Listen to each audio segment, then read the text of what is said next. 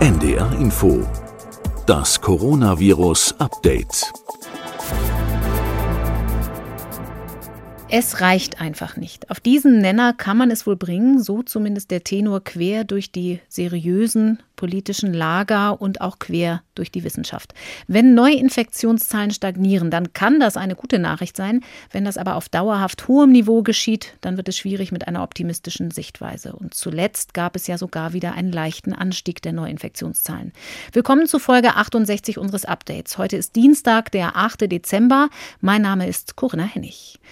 Wir werden also heute hier nicht drum herum kommen, ein bisschen mehr als sonst über die politische Seite der Pandemie zu sprechen. Über die Maßnahmen gegen die Ausbreitung des Coronavirus, die jetzt wahrscheinlich ganz akut anstehen.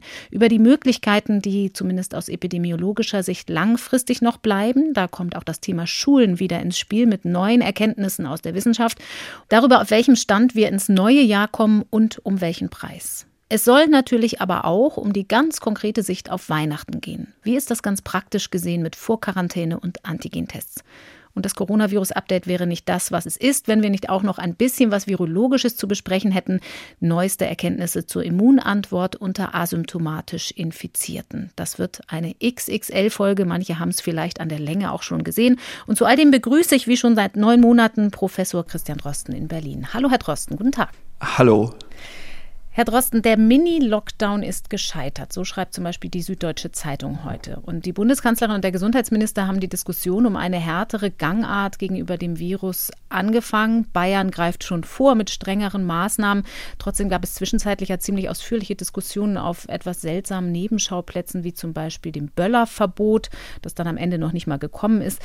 Wenn man sich jetzt anguckt, wie andere Länder vergleichsweise rabiater durchgegriffen haben gegen das Infektionsgeschehen, war es für Sie aus rein wissenschaftlicher Sicht nicht irgendwie erwartbar, dass der deutsche Weg, der bestimmte Bereiche des öffentlichen Lebens bewusst nicht antasten wollte, früher oder später an die Stelle führt, an der wir jetzt stehen? Ja, also das, das war so und die Wissenschaft hat da, glaube ich, auch schon immer was dazu gesagt. Also das bin ja nicht nur ich, da gibt es auch andere Stimmen, die sich geäußert haben. Aber natürlich wurde die Botschaft der Wissenschaft in den vergangenen Wochen auch stark verwässert, zum mhm. Teil aus der Wissenschaft heraus selbst.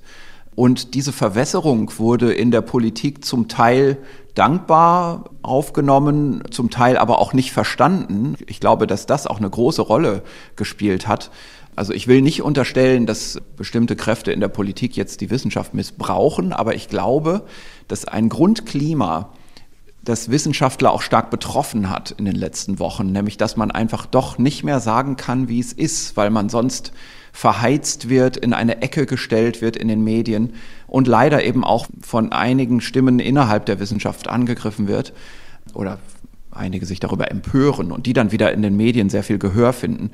Diese Grundstimmung hat sich schon bei vielen breit gemacht und ich weiß von vielen Kollegen und Kolleginnen, dass sie in den letzten Wochen das Gefühl hatten, besser nichts sagen, es gibt nur Ärger.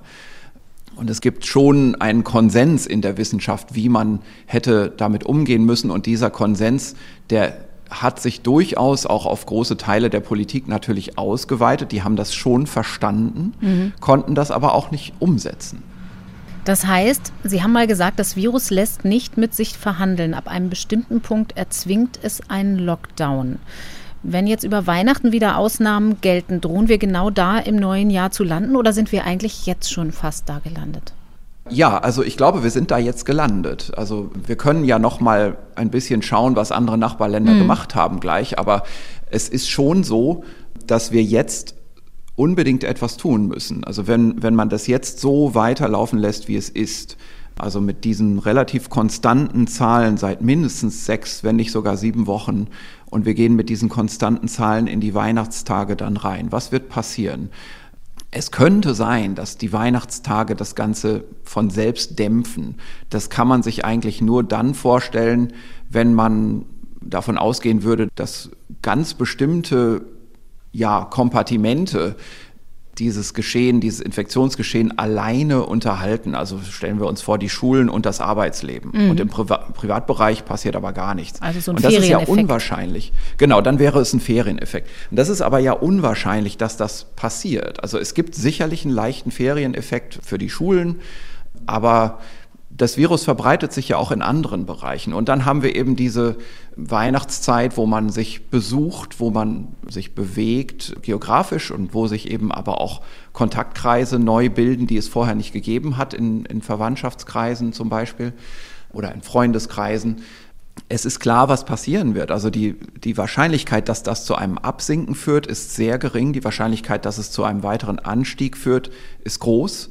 Und wir kommen dann noch weiter in, in Inzidenzgebiete hinein, die man nicht mehr so leicht durchbrechen kann durch solche leichten Kontaktreduktionsmaßnahmen. Das heißt, es geht dann bei gleichen Maßnahmen zwangsläufig wieder nach oben. Und man muss aufpassen. Es könnte eben passieren, wenn man jetzt nicht nachreguliert, dass man Ende Januar und über den gesamten Februar hinaus dann gezwungen ist, wirklich in einen richtigen Lockdown zu gehen, der massiv die Wirtschaft schädigt. Und wir haben natürlich jetzt leider auch durch diesen zaghaften, teilweisen Lockdown schon Kosten. Jede mhm. Woche kostet das, ich weiß nicht wie viel. Also ich habe sehr hohe Zahlen gehört. Und deswegen glaube ich, muss man jetzt die kommenden Tage inklusive dieser Weihnachtstage nutzen und alles zusammentun. Also den Ferieneffekt, den muss man nutzen und natürlich auch letztendlich die Ruhe im Arbeitsleben, die sowieso da ist, die muss man jetzt einfach in einer Weise nutzen, die leider für viele schwierig ist zu, ja, zu akzeptieren. Die muss man umwandeln in einen Lockdown über die Feiertage. Und das ist es, was heute durch die gemeinsame Stimme der Wissenschaft, durch die Nationale Akademie der Wissenschaften der Leopoldina auch empfohlen werden wird. Es wird da ein Stellungnahmenpapier geben, das vielleicht so verstanden werden sollte wie eine deutliche und letzte Warnung der Wissenschaft. Also der Stimmen in der Wissenschaft, die wirklich auch die Hauptmeinung bilden, die eben nicht das Störfeuer bilden und die im Hintergrund auch miteinander sprechen und zum Teil sehr besorgt sind, die Dinge nicht nur emotional sehen auf der anderen Seite, sondern eben die Phänomene auch quantitativ erfassen und berechnen und von allen Seiten beleuchten. Also wo eben Virologen dabei sind, die sagen, was kann die Diagnostik machen, was kann sie aber auch nicht, wo Kliniker dabei sind, die wissen, wie es in den Krankenhäusern wirklich aussieht, wo Modellierer, epidemiologische Theoretiker dabei sind, die einfach nicht nur aus dem Bauch heraus irgendwelche Effekte sagen, sondern diese Effekte mit Formeln erfassen und die auch über Monate mhm. optimiert und nachjustiert haben und die wissen, was sie da ausrechnen. Wir zeichnen diesen Podcast ja auf. Das heißt, in diesen Minuten, während wir darüber sprechen, kommt diese Stellungnahme schon raus und alle, die den Podcast dann jetzt hören, die haben vielleicht schon ein bisschen was drüber gelesen. Trotzdem, so Stellungnahmen haben es ja oft an sich, dass sie allgemein Appelle formulieren. Diese ist ja aber vergleichsweise konkret und ein ziemlicher Weckruf, oder? Sie haben sie mit unterschrieben. Ja. Ja, diese Stellungnahme ist, sagen wir mal, nicht auf einer akademischen Metaebene, sondern die ist wirklich sehr konkret zu verstehen. Die hinterlegt dennoch die Haupteffekte auch quantitativ. Also da sind durchaus auch Ergebnisse von Modellierungen und Zahlenschätzungen gezeigt. Und da sind konkrete Empfehlungen drin, und diese Empfehlungen sind sicherlich für die Politik etwas, das eine Richtung vorgeben könnte. Und da muss man natürlich auch sagen, wenn die Politik sich dann aber anders entscheidet, dann hat sie sich auch nicht mehr für die Wissenschaft entschieden.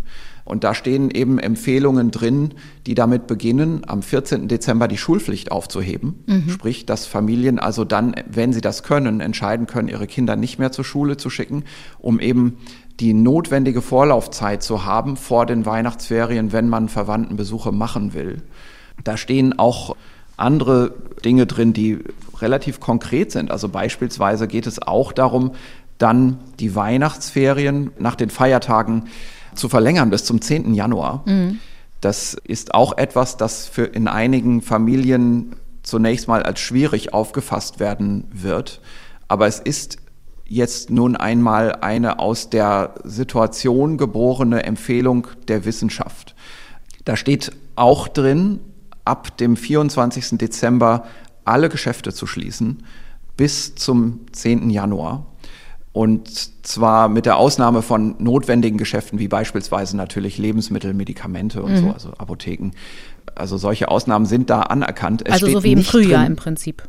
So wie im Frühjahr, genau. Mhm. Es, es steht nicht drin, dass man sich nicht besuchen kann oder sollte zu Weihnachten. Es steht aber schon auch da eine Handlungsanweisung vielleicht an die Bevölkerung drin, in der gesagt wird, es wäre gut, wenn man durchaus schon Kontakte hat, aber diese Kontakte auf den eigenen Haushaltskreis beschränkt und über die Zeit auch so aufrechterhält. Also sagen, das ist jetzt unser Kontaktkreis und ja, wir wollen Weihnachten zusammen feiern, aber wir nehmen da keine weiteren mehr hinzu. Dieses Jahr über den Jahreswechsel sind die Feierlichkeiten, wenn man dann möchte, auch vielleicht sonstige Treffen, also nicht nur direkt an den Weihnachtstagen, sondern in diesem gesamten Zeitraum dieses Lockdowns auf diesen kleinen Kreis beschränkt. Und es stehen weitere konkrete Dinge dabei. Zum Beispiel steht da drin, wenn man alte Leute treffen möchte, dass man alles tut, um vorher zehn Tage in eine Vorquarantäne zu gehen. Mhm. Dieser zehn Tageszeitraum muss in dieser Situation wirklich sein. Da steht auch drin, wenn man Symptome verspürt, von einer Erkrankung, die, die kompatibel ist. Das kann also auch nur sein Rückenschmerzen und Kopfschmerzen. Das sind also häufige Anfangssymptome von Covid-19, aber eben auch Atemwegssymptome, dass man dann sich fünf Tage in Selbstisolation begibt, komme was wolle, ohne jede Ausnahme. Dass man also Krankheitssymptome ernst nimmt und in Selbstisolation geht. Und auch nicht mehr mit ähm, Maske dann zum Beispiel Lebensmittel einkaufen. Richtig, genau. Und dass man sich klar macht, Antigentestung ja ist nützlich und es gibt inzwischen ja auch Hausärzte beispielsweise, die da helfen und ihren Patienten auch solche Tests besorgen und ihnen erklären, wie das geht. Aber dass man sich klar macht, diese Antigentests die haben in dieser Situation, also diese sogenannte Passporting-Anwendung, also ich will mich freitesten, im Prinzip nur einen Tag Gültigkeit. Mhm. Das heißt, wenn man so, solche Antigen-Tests benutzen will für Familienbesuche, dann muss man im Prinzip sich jeden Morgen testen damit. Und man kann natürlich schon Überlegungen machen, wenn man eine lange Vorquarantäne gemacht hat, dass das dann im Prinzip wegfällt und man kann dann vielleicht sagen, am Ende so einer Vorquarantäne würde man sich noch freitesten und irgendwann kann man dann sich selber auch als frei ansehen. Mhm. Das ist relativ konkret. Natürlich hoffen wir als Wissenschaftler auch, dass das in den Medien mit einer ernsthaften Befassung aufgenommen wird und nicht mit einer Skandalisierung.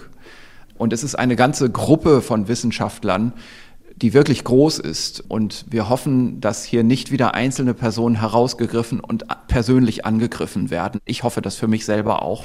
Denn das ist letztendlich auch das, was die Wissenschaft in den letzten Wochen relativ vorsichtig gemacht hat in ihrer Äußerung in der Öffentlichkeit. Mhm. Auf die Antigentests und die ganz konkrete persönliche Situation vor Weihnachten wollen wir vielleicht später in dieser Folge auch noch mal eingehen, wenn wir noch mal ein bisschen bei den großen Linien bleiben. Politische Alternative zur Aufhebung der Schulpflicht wäre ja aber immer noch tatsächlich wieder ein Homeschooling zu versuchen. Also, dass die Kinder zu Hause bleiben und aber trotzdem weiter Schule haben können. Das ist natürlich was, was ein Virologe nicht entscheiden kann. Das muss in der Politik diskutiert werden mit den Menschen, die sich damit auskennen.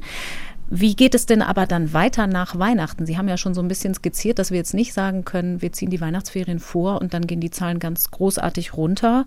Damit ist eher nicht zu rechnen. Was für Möglichkeiten gibt es da für die Schulen? Gibt es da ein bisschen mehr hm. Kenntnis mittlerweile drüber, wie man Gruppen verändern kann?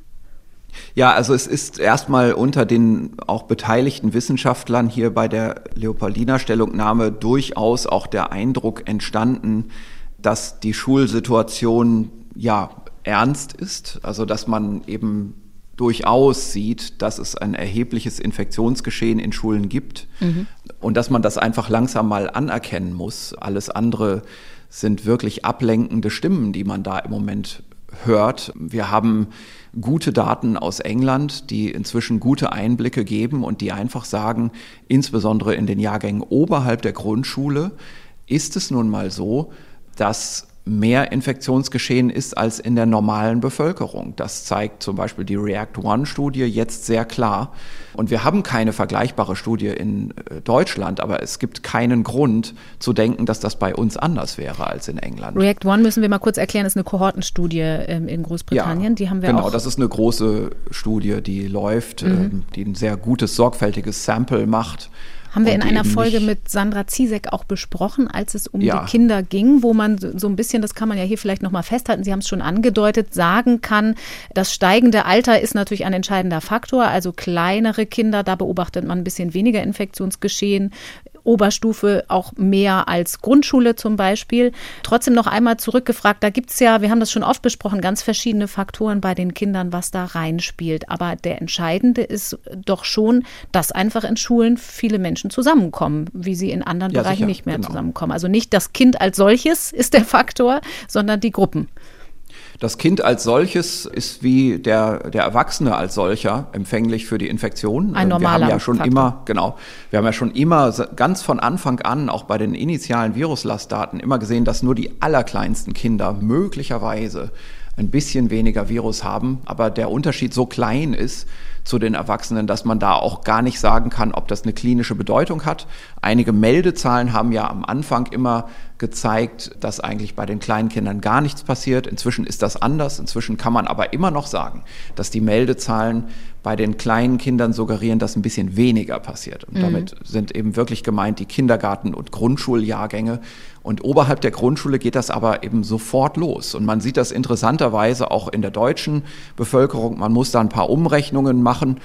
Ich schaue mir das eigentlich so täglich an in letzter Zeit die Zahlen, wie sich die Inzidenzen verschieben in Deutschland in den Altersgruppen seit der Zeit, wo wir diese Konstanz haben. Also wir haben ungefähr seit sechs, sieben Wochen jetzt eine konstante Inzidenz durch den Lockdown. Also am Anfang war das nicht unter dem Lockdown, da war das immer noch im Aufwuchs und dann ist es auf dem Plateau aufgewachsen und dann kam eben der Lockdown zu tragen. Das ist also seit dieser Zeit, wo wir so im Bereich von äh, Anfang der Woche 15.000 und Ende der Woche 23.000 Fälle haben in der offiziellen Inzidenz, in der Meldeinzidenz. wenn man da schaut, was leistet eigentlich jedes Altersjahr in der Bevölkerung an anteiligem Beitrag zur Inzidenz über diese sechs Wochen an der gesamten Wocheninzidenz. Mhm. Das kann man sich einfach in Excel umrechnen und die Zahlen kann man sich runterladen von Surfstart vom, vom RKI dann sieht man schon Effekte. Und der erste Effekt, den man sieht, ist die Studierendenjahrgänge, die gehen drastisch runter unter dem Lockdown. Also die jungen Erwachsenen sind ja nicht nur Studierende, sind auch viele, die berufstätig sind in den Zwanzigern und viel feiern, rausgehen, sozial interaktiv sind. Die sinken drastisch in der gesamten Zeit. Also die, denen man eigentlich immer angekreidet hat nach dem Sommer, dass sie die Pandemie treiben. Und dann gibt es ein paar Gruppen, die steigen. Und das Interessante daran ist, eine Gruppe, die ganz klar kontinuierlich ansteigt, das sind die Schulen oberhalb der Grundschuljahrgänge. Man sieht es sogar schon in dem Grundschulalter. Man sieht es tatsächlich ab dem siebten Lebensjahr, aber da sind Effekte mit dabei, die allgemeine Effekte sind. Mhm. Ich will da jetzt nicht so stark ins Detail gehen, aber man sieht eben in den Schulen steigt es an. Man sieht auch, es steigt an so langsam ein bisschen in den Elternjahrgängen und dann steigt es noch deutlicher an, eigentlich in den Jahrgängen, es wundert einen so ein bisschen auf den ersten Blick, über, sagen wir mal, 60 Jahre bis dann zu zu dem Rentenalter. Also diese Jahrgänge Ende 50 bis Mitte 60, also die berufstätigen Älteren vor der Rente, die scheinen auch eine gewisse Sorglosigkeit zu haben. Da sind ja die Kinder häufig aus dem Haus und man hat vielleicht so ein bisschen das Gefühl, man ist wenig betroffen von allem. Noch nicht also, richtig Risikogruppe? Ja, genau, noch nicht richtig Risikogruppe da ist also tatsächlich auch etwas, wo man drauf achten muss. Also man sieht daran, es sind eben nicht nur die Schulen, die da irgendwas treiben. Es gibt wohl auch noch andere Kompartimente in der Gesellschaft, die man noch nicht so richtig erreicht hat. Klar ist aber eben auch, in den Schulen passiert was. Und das geht jetzt nicht exponentiell. Also mhm. man kann jetzt auch nicht sagen, wenn man die Schulen als Infektionsquelle anerkennen will, dann müsste es da ja jetzt unabhängig von der Bevölkerung einen exponentiellen Aufwuchs geben. Das kann man nicht erwarten. Wenn die gesamte Bevölkerung stabil ist unter Lockdown-Maßnahmen, dann kommt es eben nicht zu diesem Wechselspiel, Ping-Pong-Effekt. Ne, also von dem einen Kind in die Familie getragen, dann vom Geschwisterkind in eine andere Klasse getragen, was dann eben diese typische Netzwerkfunktion der Schulen ausmacht zwischen Altersgruppen. Das kann dann nicht zum Tragen kommen. Und deswegen im Moment in der konstanten Inzidenz ist natürlich ein linearer, nicht exponentieller Zuwachs in den Schulen dennoch auch beachtenswert und zeigt uns, dass in den Schulen sicherlich etwas ist, das von Bedeutung ist. Und wir müssen, und das sagt diese Leopoldiner Stellungnahme auch, wir müssen darauf achten, dass man auch nach den, äh, dem Jahreswechsel nicht wieder so in die Schulen reingeht, wie man in die Weihnachtsferien gegangen ist, also aus den Schulen rausgegangen ist. Es muss auch organisatorisch in den Schulen jetzt etwas passieren. Mhm. Da haben wir schon öfter gesprochen über Gruppenteilungen, über Wechselunterricht wochenweise, Wechselunterricht in kleineren Gruppen vor und nachmittags. Diese Gruppengrößen sind ja der entscheidende Faktor. Ist auch eben nochmal wichtig zu betonen, weil dieses Kinderthema ja nach wie vor ideologisch so aufgeladen ist, dass es eben um die Gruppen geht. Es geht nicht um die Kinder, die einen besonderen Faktor darstellen. Lokal und regional hat es ja schon Schulschließungen gegeben. Sie sagen trotzdem aus dieser Leopoldiner Gruppe heraus und auch Sie als Wissenschaftler, es muss jetzt flächendeckend passieren, richtig? Naja, also flächendeckend oder nicht, ist schon auch so eine politisch berechtigte Debatte, finde ich, mhm. ähm, und finden auch andere, weil natürlich die Inzidenz schon zum Teil noch unterschiedlich ist, aber man muss eben auch anerkennen, es gleicht sich immer mehr an. Mhm. Also man, man hatte jetzt bis vor kurzem schon das Gefühl, das ist noch, noch nicht so ganz ähm, gleichmäßig verteilt aber es, es wird ja immer gleichmäßiger, wenn man alleine die Bundesländer mal betrachtet. Jetzt in diesen letzten Tagen haben wir ja dieses, diesen starken Nachholeffekt in den neuen Bundesländern. Norddeutschland ist immer noch ein bisschen, bisschen besser dran, aber auch da kann man ahnen, dass das nicht so bleiben wird. Auch Schleswig-Holstein und, und Mecklenburg-Vorpommern haben ja schon ja, diese Grenze jetzt überschritten von 50 ja, auf 100.000. Genau. Ähm, genau, und das, das haben wir hier im Podcast ja schon seit ewigen Zeiten letztendlich vorbesprochen, dass das passieren wird, diese Diffusion in der Geografie. Und sicherlich wird auch dieses Durchmischen an den Weihnachtsfeiertagen da nochmal einen Beitrag leisten. Und deswegen ist auch da natürlich wieder die Sorge, die Warnung auch, ähm, dass man vielleicht auch Reisetätigkeit einstellen sollte, mhm. auch im Familienbereich, in Familien, die geografisch weit voneinander entfernt sind, muss man vielleicht sich nicht unbedingt jetzt über diese Feiertage besuchen dieses Jahr. Ähm, aber ich glaube, es ist wichtiger, sich hier auch wieder aus der Wissenschaft heraus Gedanken zu machen, was kann man eigentlich empfehlen, wie kann man es angehen in den Schulen. Mhm. Das ist ja auch eine Frage der Akzeptanz, weil bei den Schulen ja, natürlich genau. es immer schwierig ist, wenn man jetzt seine Kinder an einer Schule hat, an der zumindest nicht viel passiert ist, nicht viel Sichtbares. Die asymptomatischen Infektionen weiß man dann manchmal nicht so genau, aber wo es keine großen Ausbrüche gegeben hat, dann liegt es nahe zu sagen, ich verstehe das trotzdem nicht. Aber wenn wir jetzt tatsächlich über diese Gruppenteilungen sprechen. Gibt es denn da Erkenntnisse aus der Wissenschaft, dass unterschiedliche Arten von Gruppen, unterschiedliche Arten von Wechselbeschulung unterschiedlich viel bringt? Ja, also es gibt eine interessante Studie von zwei sozialwissenschaftlichen Einrichtungen, Columbia University und Universität Mannheim.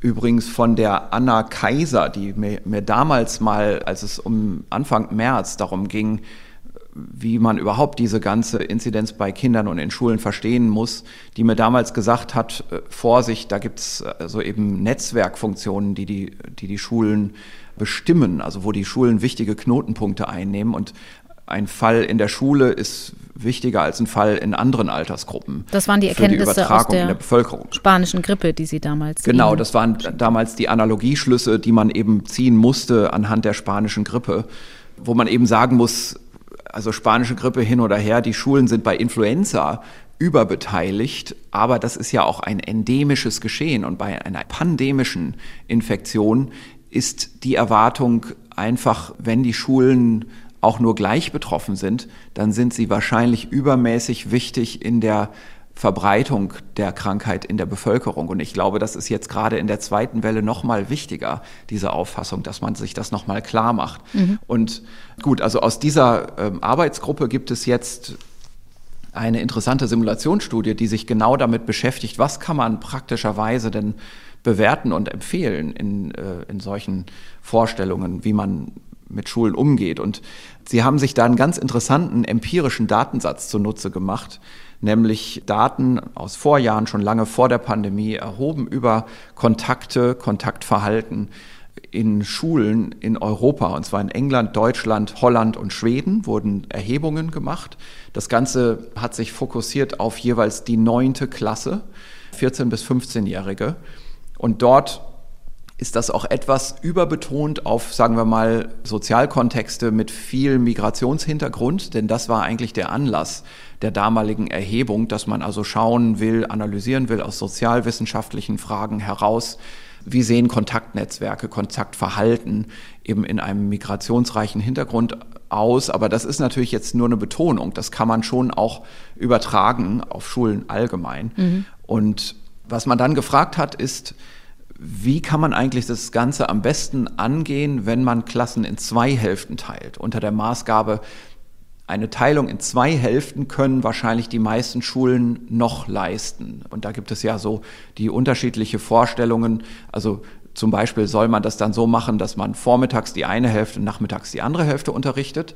Das wird wahrgenommen als wenig pädagogisch und sozial einschneidend?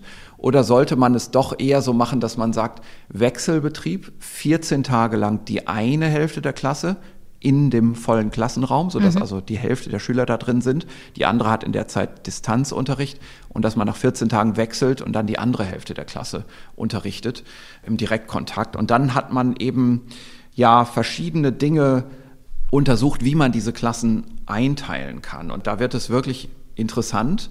Also man, man hat äh, verschiedene Einteilungsmodelle aufgebaut, die auch jeweils realistisch sind. Und zwar einmal einfach alphabetisch, dass man sagt, also die erste Hälfte des Alphabets ist in einer Hälfte und die andere Hälfte in der anderen Hälfte der Klasse. Man spricht da übrigens dann von Kohorten. Mhm. Oder dass man nach Geschlecht einteilt, also Jungs und Mädchen, jeweils eine Hälfte und die Differenzen, zahlenmäßigen Differenzen dann noch auffüllt durch einzelne Personen, die dann wechseln müssen zwischen den Hälften. Oder dass man ein hypothetisches Modell nimmt, wenn man die realen Kontakte kennen würde, und die Autoren kennen die Kontakte, weil sie ja diesen empirischen Datensatz haben, den sie analysieren können, den sie kennen, wie wäre es, wenn man das optimal machen würde, dass also die Freizeitkontakte, und darum geht es hier in Wirklichkeit, die Freizeitkontakte nach der Schule, genau synchron sind mit der Zusammensetzung der Gruppen. Das heißt, die Gruppen sind zusammen, die sowieso auch nachmittags immer zusammen sind. Zumal man damit nicht Freundschaften zwischen den verschiedenen Geschlechtern unterbinden müsste, wenn man nicht Richtig, genau. Geschlecht Genau. Oder dass man einen anderen Ansatz wählt, der wird hier genannt Network Chain Cohorting, also ein Wahlverfahren im Prinzip, dass man sagt, man fängt an mit einem Schüler, von dem man denkt, der ist sozial interaktiv und der soll benennen, welche Kontakte er oder sie hat in der Klasse. Und dann nimmt man aus diesem Kontaktkreis wieder ein und fragt wieder die gleiche Frage, welche Kontakte hast du hier in der Klasse, in der Freizeit? Und das macht man so lange, bis eine Hälfte der Klasse zahlenmäßig voll ist mhm. und die andere Gruppe ist der Rest. Das nennt man also Network Chain Cohorting. Und jetzt fragt man, wie hat das eigentlich jetzt eine Auswirkung vor allem auf zwei Dinge? Erstens die Häufigkeit der Infektionen, die dann resultieren über einen äh, Analysezeitraum oder Simulationszeitraum von sieben Wochen. Man sagt sich, sieben Wochen Simulation ist genug, weil dann kommt wieder irgendwo eine Ferieninsel in der Zeit. Und was hat das für eine Auswirkung auf die Quarantänequote? Also mhm. was bewirkt das für den Schulbetrieb? Ne? Denn wenn man irgendwann zwangsläufig überall Quarantäne hat, ist die Schule auch de facto geschlossen. Das will man ja auch nicht. Man Dann will ja nicht nur nichts. Genau, also man will nicht nur Infektionen verhindern, sondern man will auch den Schulbetrieb aufrechterhalten, also Quarantäne möglichst verhindern. Und ich muss das hier jetzt sehr, also es ist eine sehr sorgfältige, detaillierte Studie, die auch sehr interessant zu lesen ist und sehr gut verständlich ist, auch für, für Nicht-Sozialwissenschaftler und Nicht-Modellierer. sind natürlich übrigens Parameter hinterlegt, die aus epidemiologischen Modellierungen stammen. Also das ist jetzt nicht so ins Blaue geraten, sondern das ist hochgradig parametrisiert. Also wo und universale Eigenschaften des Virus eigentlich dahinter liegen. Richtig, genau. Also man, man kann zum Beispiel ent, entlang der Literatur sich orientieren und einfach sagen, aha, die sekundäre Attack Rate in so einem Klassenverband, die wollen wir simulieren in einem Bereich zwischen 3 und 27 Prozent sekundäre Attack Rate, entsprechend Literaturdaten. Also wie viele, also so geht man davor. Wie viele weitere angesteckt werden? Richtig, genau. Und jetzt kann man, also ich, ich muss leider einfach so nur so ein paar punktuelle Dinge da rausnehmen. Ähm, ich glaube, wenn man dieses Papier für eine Politikberatung nehmen will, dann muss man sich das auch einfach auf einer äh, gewissen Ebene der Politikvorbereitung und Politikberatung wirklich mal zur Brust nehmen, das Papier und das richtig lesen.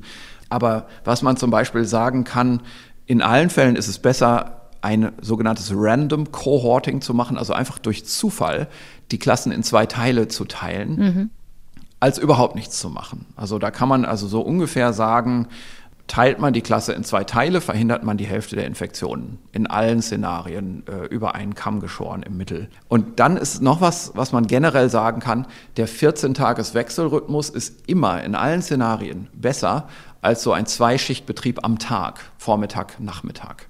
Das ist natürlich aus Sicht jetzt der Wirtschaft oder der, der Betreuung der Kinder, auch vielleicht der Pädagogik, nicht so gut, denn man würde sich ja eher wünschen, dass man jeden Tag für jedes Kind einen physikalischen Unterricht hat, mhm. Präsenzunterricht. Aus Sicht der Infektionsbiologie ist es relativ klar, wie das zustande kommt. Die eine Hälfte hat ja immer so eine Art 14-tägige Quarantäne zwischendrin. Mhm.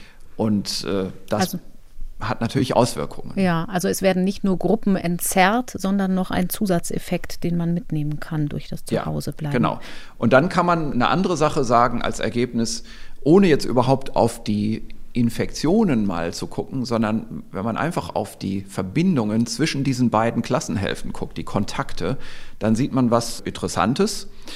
Gegenüber einer rein zufälligen Teilung der Klasse in zwei Teile können wir uns ja jetzt die Frage stellen, auf wie viel Prozent wird jetzt die Kontakthäufigkeit reduziert, wenn wir das Optimalmodell nehmen, also wir kennen alle Kontakte, wir wüssten die Kontakte, mhm. oder wenn wir nach Geschlechtern aufteilen oder wenn wir dieses Network Chain Cohorting machen, also dieses, dieses Wahlsystem.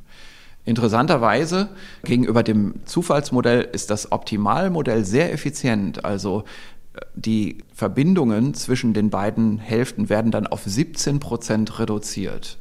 Also da sieht man, was dieser Freizeitbereich beiträgt. Also das, da ist einfach die Message, die Information, man muss das machen. Man darf nicht die Klassen einfach zufällig teilen, sondern man muss berücksichtigen, was die Schüler in der Freizeit für Kontakte haben. Das heißt, die wären ähm, aber auch weiter möglich. Ich bleibe ohnehin in meinem Netzwerk. Ich habe meine Clique von Freunden, die mit mir in einer Kohorte alle 14 Tage für 14 Tage in der Schule sind. Und in diesen 14 Tagen kann ich sie nachmittags auch treffen.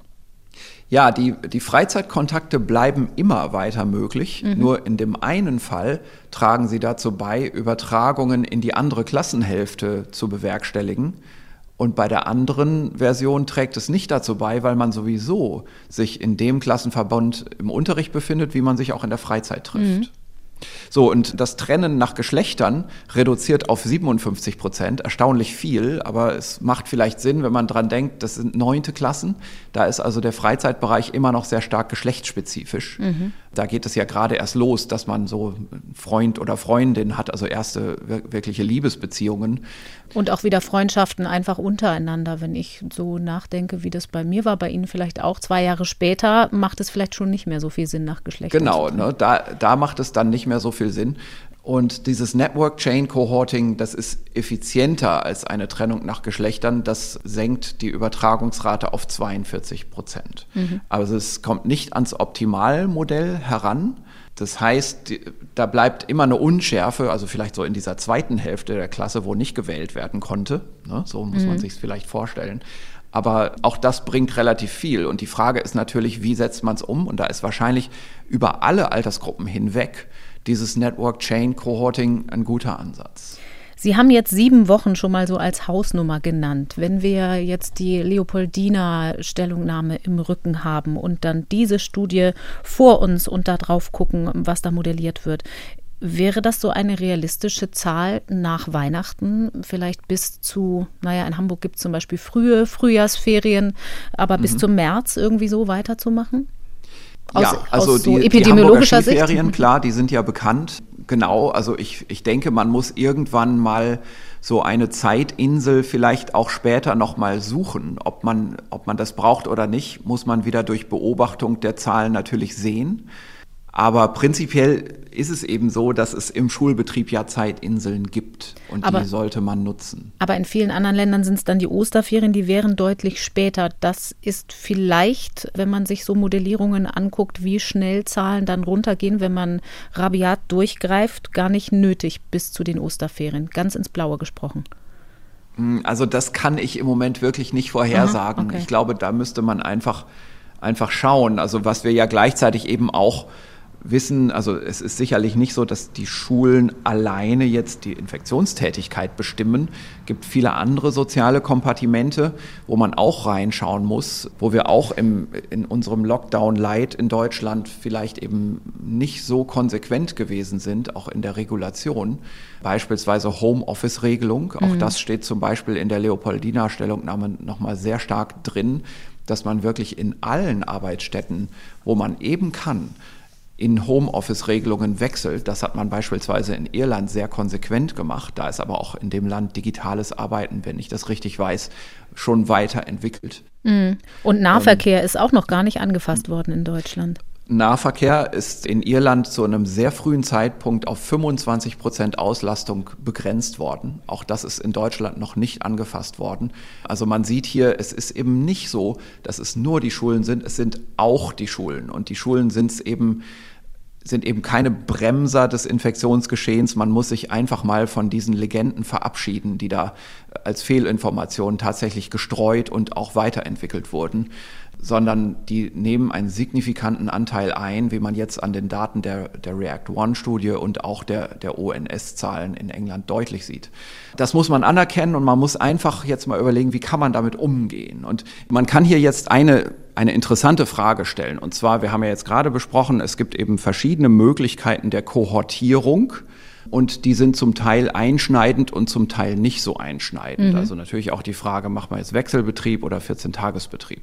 Und man kann das an zwei Infektionsbedingungen jetzt festmachen. Das ist re relativ interessant. Man kann sagen, wenn man Übertragungsbedingungen hat, also Bedingungen, die eine Übertragung fördern, also zum Beispiel schon eine hohe Grundinzidenz und die Leute, die Schüler tragen nicht so viel Maske und so weiter, dann ist es so, dass dieses Kohortierungsregime einen starken Einfluss hat auf die Infektionshäufigkeit das mhm. heißt, da kann man mit Kohortierung viel Infektionen verhindern, hat aber keinen starken Einfluss auf Quarantäne. Und zwar leider unter der Vorstellung, wenn viel Infektion passiert, dann ist praktisch immer überall irgendwo Quarantäne. Mhm. Das heißt, man hat sowieso dann viel Quarantäne. Und das umgekehrte Szenario, das ist vielleicht noch interessanter. Das ist ein Szenario, an das hatte ich damals auch immer so gedacht, als ich mal im Sommer diese Idee formulierte, dass man so Kurzquarantänen einführt. Das ist im Prinzip jetzt hier quantitativ erfasst, das, was ich damals so ein bisschen aus dem Gefühl heraus gesagt habe. Und zwar, wenn man Grundbedingungen hat, die wenig Übertragung suggerieren. Also alle tragen schön Maske, das funktioniert alles gut und es ist, sind auch wenig Infektionen überhaupt unterwegs in der Bevölkerung. Dann hat dieser Kohortierungseffekt wenig Auswirkungen auf die Infektionen in den Schulen, denn mhm. die sind dann immer relativ gering und die laufen immer relativ schnell tot, auch wenn sie selbst zwischen den beiden Klassenhälften mal durch Zufall übertragen werden sollten. Die verschwinden eh wieder. Aber dann hat das einen starken Effekt auf die Quarantäne. Und ganz einfach unter der Vorstellung, wenn die Kohortierung nicht gut funktioniert, dann wird manchmal eine Infektion in die zweite Klassenhälfte übertragen und dann muss man beide unter Quarantäne setzen, vergebens oder, oder ähm, sagen wir mal unberechtigt, weil eigentlich wäre die Infektion sowieso nicht weitergelaufen, mhm. aber man muss leider trotzdem 14 Tage Quarantäne machen und am Ende sind dann doch de facto die Schulen zu. Da war ja mein Abhilfevorschlag eben diese Idee einer besonders kurzen Quarantäne in Kombination mit Antigen-Freitestung, sodass man eben vieles tut, um die Schulen offen zu halten gegen über diesem Ansinnen oder dieser Regulation der Quarantäne. Das ist ja teilweise so auch eigentlich schon die politische Absicht, als politische Absicht formuliert das worden. Das ist als Absicht schon formuliert, es ist noch nicht so umgesetzt, aber eben das wäre zum Beispiel ein Hinweis, den man jetzt auch nochmal mitnehmen könnte, auch in Kombination mit dieser Leopoldina-Empfehlung, dass man einfach sich Gedanken machen muss, wie soll es im Schulbetrieb weitergehen und diese Dinge eben jetzt möglichst einheitlich auch umsetzt. Danach wird auch in dem Leopoldiner Papier eben stark gefragt nach einer bundeseinheitlichen, verbindlichen Regulierung, die zunächst mal betont auf die Verständlichkeit und die Einheitlichkeit und erst dann in zweiter Linie sagt, es gibt regionale Unterschiede. Weil die Verständlichkeit und die Einheitlichkeit die Akzeptanz in der Bevölkerung mehr sicherstellen ja, kann, also dass also die Leute die Akzeptanz, mitgehen? Genau, die Akzeptanz, dass alle wissen, wovon man spricht, aber auch überhaupt die Verständlichkeit und, und die Umsetzbarkeit. Denn alles das ist ja am Ende nicht mehr so durch die Gesundheitsämter zu bewerkstelligen und zu kontrollieren. Die haben ja an vielen anderen Fronten auch zu kämpfen, alleine bei der Fallverfolgung in, in der normalen Bevölkerung. Und es ist, glaube ich, relativ klar, dass äh, bei organisatorischen Änderungen im Schulbetrieb, die Schulen selbst, die Familien selbst, deren Hausärzte, das ist ja so ein bisschen das Spannungsdreieck, in dem man da auch miteinander reden muss und mhm. in dem man ja Organisationsweisen finden muss. Noch einmal gefragt auf die konkrete Umsetzbarkeit. Sie haben jetzt aus der Modellierung die neunten Klassen zum Beispiel genannt und wir haben auch schon über die Altersstruktur in der Rolle im Infektionsgeschehen gesprochen.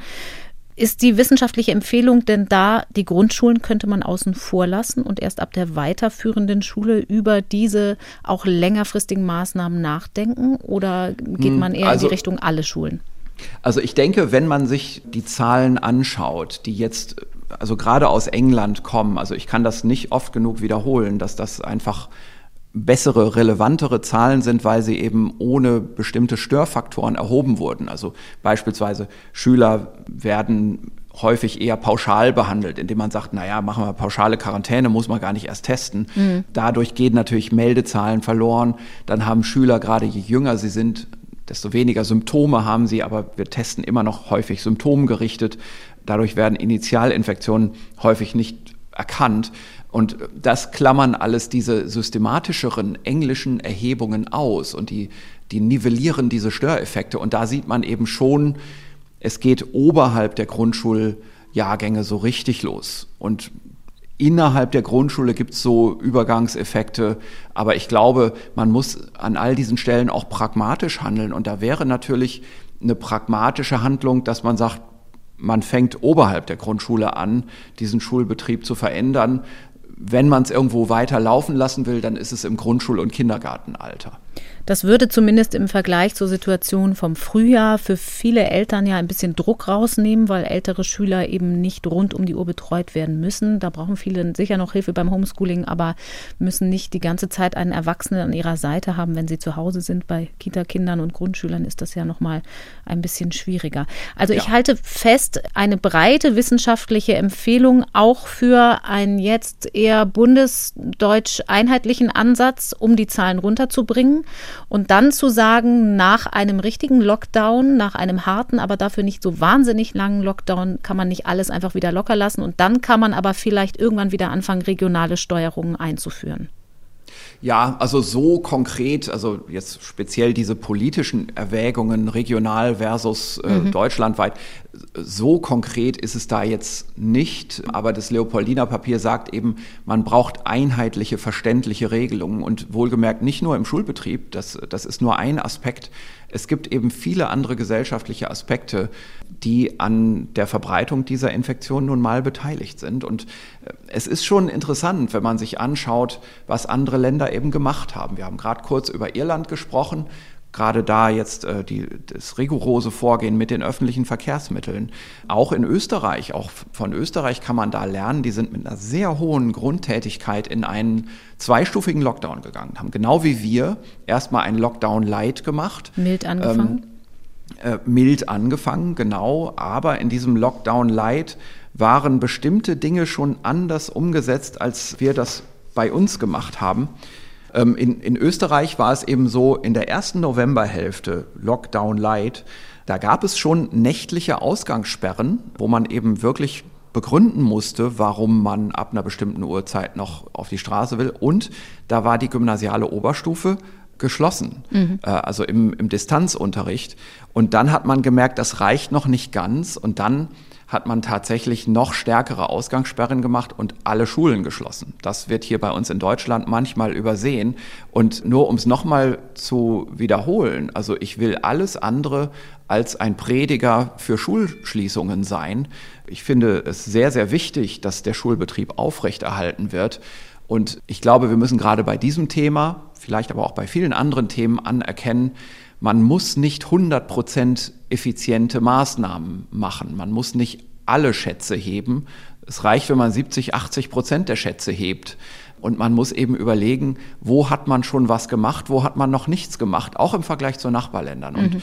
beispielsweise eben die Wahrnehmung im, Öf im Bereich von öffentlichen Verkehrsmitteln hat man in Deutschland praktisch noch nichts gemacht. Also sollte man doch da rangehen, statt dass man an andere Dinge rangeht, wo man schon 70, 80 Prozent gehoben hat und sich jetzt für die letzten 20, 30 Prozent verhebt. Es wird immer teurer und die Folgsamkeit, also die, das Einverständnis damit an solche Maßnahmen in der Bevölkerung ist einfach irgendwann auch nicht da. Also es wird immer Leute geben, die nicht mitmachen. Und da wird man nie vordringen. Und darum ist es, glaube ich, wichtig, bei, bei der Steuerung allgemein solcher Maßnahmen immer zu schauen, wo gibt es noch tiefhängende Früchte zu, zu ernten. Und nachdem wir in Deutschland eben im Schulbetrieb jetzt noch fast nichts gemacht haben, außer natürlich Maske tragen, Allgemeinmaßnahmen, gibt es da jetzt leider eben tiefhängende Früchte, die man, an die man vielleicht im Januar dann auch rangehen muss, aber mit Maß. Mhm. Ebenso mit solchen Überlegungen, dass man vielleicht die Grundschule aussparen kann und dann eben überlegt, wie man eine Klassenteilung beispielsweise bewerkstelligen könnte. Gerade mit Blick auf Österreich, die mild angefangen haben und dann stärker auf die Bremse getreten haben, das bestätigt ja so ein bisschen den eigentlich allgemeinen wissenschaftlichen Konsens. Je später gebremst wird, umso heftiger muss man bremsen, beziehungsweise je milder man rangeht, umso länger zieht es mhm. sich. Ja, oder um nochmal in unserem Bild mit dem fahrenden LKW am Hang zu bleiben. Also wenn man nach ein paar hundert Metern gemerkt hat, dass die Geschwindigkeit nicht langsamer wird, dann muss man nochmal nachtreten. Und es bringt eigentlich nichts, den Fuß dann so auf der Bremse zu lassen wie, wie vorher und einfach nur länger zu halten. Mhm. Das Auto wird trotzdem mit der Zeit dann langsam, langsam immer wieder schneller. Und das sehen wir ja im Moment auch an der Inzidenz. Also gerade bei uns in Deutschland, wenn man genau hinschaut, ist es noch nicht mal so, dass wir einen Stillstand haben, sondern in den letzten Tagen steigt es wieder. Es gibt eine Modellierung aus Göttingen, die auch so ein bisschen in Zahlen gießt, wie viel Kontaktreduktion nötig wäre, um wieder die Kontrolle zu bekommen. Weil streng genommen, so lese ich das daraus, kann man das Infektionsgeschehen ab einem bestimmten Punkt wie ein Perpetuum mobile beschreiben, also ein sich selbst antreibendes System. Wenn die Gesundheitsämter die Kontrolle verlieren und Infektionsketten nicht mehr nachverfolgen können, ist so ein Kipppunkt erreicht, ab dem die Zahlen dann so schnell steigen, dass man dem Virus nur noch hinterher testet. Und dann entzieht sich das Infektionsgeschehen immer weiter und schneller der Kontrolle der Gesundheitsämter. Modellierungen werden manchmal so ein bisschen verstanden als Vorhersagen, sind es ja aber eigentlich nicht, weil die gar nicht so weit vorausblicken können. Sie können eigentlich nur Aussagen darüber treffen, warum sich die Pandemie wie verhält und welche Parameter so Stellschrauben sind, an denen Veränderungen möglich sein kann. Trotzdem in dieser Modellierungsstudie, da werden auch ein paar konkrete Zahlen genannt. Da würde ich ganz gerne mal drauf blicken um wie viel Kontakte reduziert werden müssen, um wie viel Prozent, um aus so einer Phase über den Kipppunkt hinaus rauszukommen. Da sind Prozentzahlen genannt für verschiedene Szenarien von 20 Prozent, 40 Prozent und 60 Prozent. Kann diese Modellierungsstudie uns in der aktuellen Diskussion mit Blick auf diese Zahlen auch noch weiterhelfen? Ja, also das ist das, das letzte Paper von der Viola Priesemann. Mhm. Das ist also eine sehr detaillierte Studie, und zwar eben so eine Szenarienstudie. Ne? Das machen ja. ja die Modellstudien, die spielen Szenarien durch. Und genau, also die, ähm, die fasst vieles von dem zusammen, was Viola auch in der Öffentlichkeit jetzt in, äh, in den letzten Wochen immer gesagt hat.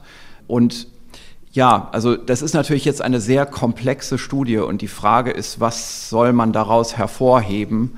Und das auch bei meinem Verständnishorizont. Ich bin ja kein äh, Theoretiker. Sie ist sondern, Physikerin, äh, Viola Genau, ich, genau, und ich bin Mediziner. Ich kann das also auch immer nur mit Bewunderung und Erstaunen lesen, was da so gemacht wird. Ich glaube, was, was ganz wichtig ist an dieser Studie, ist, dass ein Szenario durchgespielt wird oder Varianten von dem Szenario, das eigentlich dem entspricht, was man so im Oktober oder Anfang November, so als, als es losging mit dem Lockdown in Deutschland, noch als Entscheidungen getroffen werden mussten, was man da so auf dem Tisch hatte. Und es ist ins, insbesondere auch diese Vorstellung, wenn man die Inzidenz auf ein Maß herunterbringt, dass dann wieder den öffentlichen Gesundheitsdienst in die Lage versetzt, die Fallverfolgung zu leisten, mhm. dann muss man noch mal anders rechnen. Also man muss das mit einrechnen.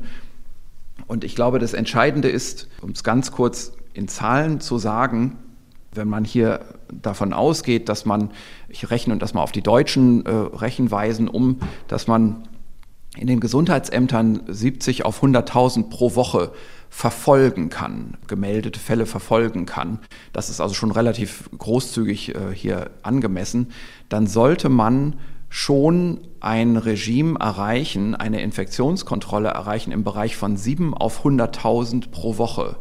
Also man sollte deutlich unter eine Schwelle drunter kommen, die man für eine Handlungsschwelle des öffentlichen Gesundheitsdienstes hält. Damit man so einen Sicherheitsabstand hat, so einen Puffer. Richtig, genau. Also das Entscheidende ist, glaube ich, man muss nicht nur so gerade eben das erreichen, sondern man muss deutlich unter diese Schwelle drunter kommen zu einem bestimmten Zeitpunkt. Also man, man muss eben so weit bremsen, bis man so tief gekommen ist und dann kommt man und das, äh, da setzt jetzt wirklich ein sehr parametrisiertes, sehr detailliertes Modell ein. Dann kommt man in einen Bereich, in dem man davon ausgehen kann, auch bei allen Schwankungen, die dann eintreten und bei den kleinen Veränderungen, dass man auf Dauer diese ähm, Inzidenz kontrollieren kann.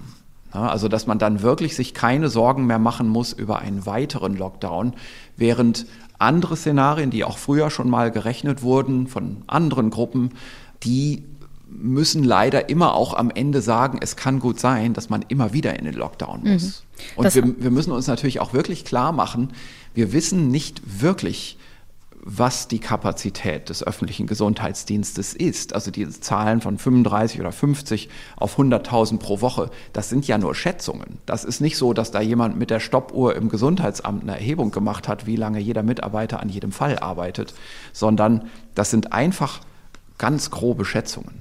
Das ist ja auch regional ganz unterschiedlich. Wir alle Richtig. kennen vielleicht diese schönen Bilder von der armen Mitarbeiterin im Gesundheitsamt, die wartend neben dem Faxgerät steht, das sie noch benutzen hm, muss. Da ja. gibt es ja viele Verzögerungen, die mit den Bedingungen vor Ort zu tun haben. Wenn wir es also mal positiv formulieren, wiederholt diese Studie einmal mehr, wenn wir die Zahlen weit genug runterbringen, dann sind solche wiederholten Lockdowns nicht nötig. Wenn wir einmal in einen Bereich gekommen haben, dann kann man den auch langfristig kontrollieren. Genau, und das ist deswegen eben auch ein wirklich attraktives Ziel. Denn wir wissen ja auch aus anderen Modellierungsstudien, dass es durchaus so ist, dass es einen Bereich gibt, in dem man landen möchte, landen muss bei der RT, also bei der Reproduktionsziffer, damit es nicht nur der Medizin und der Infektionskontrolle gut tut, sondern auch insbesondere der Wirtschaft. Mhm. Also man möchte ja eben nicht unter Lockdown-Bedingungen wirtschaften, sondern man möcht, möchte eigentlich die Gesellschaft jetzt offen halten. Und da gibt es ja auch ein Papier, das man auch nur noch mal wieder betonen und hervorheben kann, äh, das, das gemeinsame Papier zwischen Helmholtz und IFO. Das haben wir ja im, im Sommer schon hier mal diskutiert das sagt ja, es gibt da so eine Art Sweet Spot irgendwo im Bereich von 0,7 bis 0,8 und die äh, Viola Priesemann richtig genau. Und die Viola Priesemann gibt auch diese Zahl von 0,7 als Empfehlung für eine Situation, die doch der deutschen Situation zu Beginn des Lockdowns äh, verdächtig ähnlich ist. Das hat sie natürlich in der Hinsicht auch geschrieben, dass sie eine Maßgabe oder eine An Anleitung geben wollte, wie man jetzt diesen, diese deutsche Situation einschätzen kann. Und nicht von ungefähr stehen auch, steht dieser Zahlenbereich 0,7 bis 0,8 konkret jetzt auch in diesem Leopoldiner Empfehlungspapier. Mhm. Also Sie sehen, die Wissenschaftler, die sprechen sehr intensiv im Hintergrund miteinander. Diese Zahl gilt aber dann, wenn die Inzidenz, also die Neuinfektionszahlen erstmal weit gedrückt wurden. Ja, von der Vorstellung ist es eben so, man muss vielleicht, um schnell die Inzidenz zu drücken, 75 Prozent aller Kontakte reduzieren. Mhm und kann dann weitermachen mit einer, sagen wir mal, mit einer Grundreduktion, also weiteres Maske tragen und andere Maßnahmen von äh, im Bereich von 40 Prozent. Und das ist relativ abstrakt. Also man kann gar nicht so genau sagen, wie das eigentlich von der Effizienz ist. Und wir haben äh, in dem Leopoldina Papier einen interessanten Auszug von einer anderen wissenschaftlichen Arbeit, die auch deutschlandbezogen ist die gibt eine Vorstellung. Wir haben in dem Frühjahrslockdown im, im März, April die Kontakte um 63 Prozent reduziert. Mhm. Wir schaffen es jetzt aber im Moment nur eine Kontaktreduktion um 43 Prozent. Und das reicht einfach nicht aus. Und äh, man sieht eben, dass in anderen Ländern, wie zum Beispiel in Irland, die Kontaktreduktion jetzt im Herbstlockdown deutlich stärker war. Und wir müssen da in Deutschland nachlegen. Das sind diese Zahlen, die ich eingangs genannt hatte für verschiedene Szenarien. 20 Prozent Reduktion, 40 Prozent oder 60 Prozent Reduktion. Und Sie haben jetzt eben schon 75 als auch eine Hausnummer dafür genannt, was passieren muss. Viola Zur Unterbrechung, genau. Mhm. Viola Priesemann ist eine von den Wissenschaftlern, die sich relativ weit vorwagen im Moment noch mit der Forderung aus der Wissenschaft nach härteren Maßnahmen gegen das Virus, die man dann politisch ausgestalten muss, aber wo man sagt, wenn wir rein auf die Zahlen gucken, dann muss jetzt was passieren. Sie haben es eingangs schon angesprochen, dass auch so aus dem Kreis der Leopoldiner Unterzeichner es die Wahrnehmung gibt, wir werden nicht gehört, wir werden für das, was wir da sagen, angefeindet und Sie haben auch angesprochen, angedeutet, dass das nicht nur aus äußeren Bereichen kommt, sondern auch aus der Wissenschaft selbst. Da gibt es ja ganz verschiedene Menschen, die sich immer mal wieder zu Wort melden. Aus dem Kreis der Virologen kann ich jetzt gerade aktuell nicht erkennen, dass jemand da gegen die Kollegen sozusagen argumentiert. Aber es gibt aus anderen Bereichen immer mal wieder Menschen, die sagen, wir sind gar nicht mit euch einer Meinung, wir wollen einen Strategiewechsel. Wobei dieser mhm. Strategiewechsel ja meistens nicht darauf abzielt zu sagen, wir wollen härtere Maßnahmen und eigentlich auch nicht ganz deutlich, wir wollen alle Maßnahmen fallen lassen, sondern es ist manchmal gar nicht so einfach herauszufinden, was damit eigentlich gemeint ist. Es gibt eine Autorengruppe, die jetzt schon das sechste sogenannte Thesenpapier veröffentlicht hat zu der Frage, wie verhält es sich eigentlich um die politische Strategie. Weg von dem Gedanken, Kontakte allgemein reduzieren und hin zu einem Gedanken, der sagt, ja, was eigentlich genau? Das wollen wir vielleicht mal versuchen herauszufinden. Ich spreche jetzt von einer Gruppe von Autoren, die aus dem Gesundheitswissenschaftenbereich kommt. Das sind aber keine Virologen, keine Epidemiologen, sondern Gesundheitswissenschaftler. Es sind auch Juristen und Politikwissenschaftler dabei, Medizinsoziologen, eine Pflegemanagerin. Das sind acht Männer und eine Frau um den Erstautor Matthias Schrappe und um Gerd Gläske, den manche vielleicht auch kennen als Gesundheitswissenschaftler herum. Und die sagt zum Beispiel, die Zahlen, die das Robert Koch Institut veröffentlicht, die sind gar nicht aussagekräftig, weil das Wort Inzidenz, so meinen sie, sei irreführend, weil die Dunkelziffer, also die asymptomatisch Infizierten um den Faktor zwei bis sechs höher ist als das, was wir in den infizierten Zahlen sehen. Was sagt uns das? Naja, also der, der Begriff Dunkelziffer und dieser Faktor, der ist schon lange klar. Mhm. Also das ist keine neue Information. Also wir wissen, dass seitdem wir stabile Werte haben für Infektionssterblichkeit und Fallsterblichkeit, an, an diesem Verhältnis kann man das einfach ausrechnen. Also zur Unterscheidung Menschen, die infiziert sind, aber nicht erkrankt sind, also möglicherweise mhm, asymptomatisch genau. oder sehr schwach symptomatisch infiziert und Fallsterblichkeit für auch wirklich Erkrankte. Genau, und dann haben wir ja Wege, wie wir auf diese, dieses Wissen über die Infektionssterblichkeit gekommen sind. Wir können in Deutschland davon ausgehen, dass die um ein Prozent liegt. Haben wir in vergangenen Folgen in diesem Podcast ja mehrmals erklärt, mhm. wie das zustande kommt. Eine Hauptsäule sind Seroprävalenzstudien, größere. Und an dem Verhältnis kann man dann die Dunkelziffer ableiten. Und dass die im Bereich von, von sechs bis acht zum Beispiel liegt, habe ich hier im Podcast, ich glaube, seit Mai immer wieder gesagt. Das ist also eine vollkommen bekannte Information. Mhm. Und ich finde es gefährlich, wenn man darüber jetzt Argumentationen anstellt, die nicht wirklich quantitativ sind. Also wenn man sagt, da gibt es eine Dunkelziffer und diese Dunkelziffer, die sagt uns irgendwie auf diffuse Art und Weise, dass die RKI-Zahlen alle falsch sind und dass deswegen also eben das RKI gar nicht weiß, was es tut und die ganze Medizin irregeleitet ist, die Maßnahmen falsch sind und man ganz anders rechnen müsste und es ja so ein Infektionsgeschehen gibt, das man auch ganz anders beschreiben muss.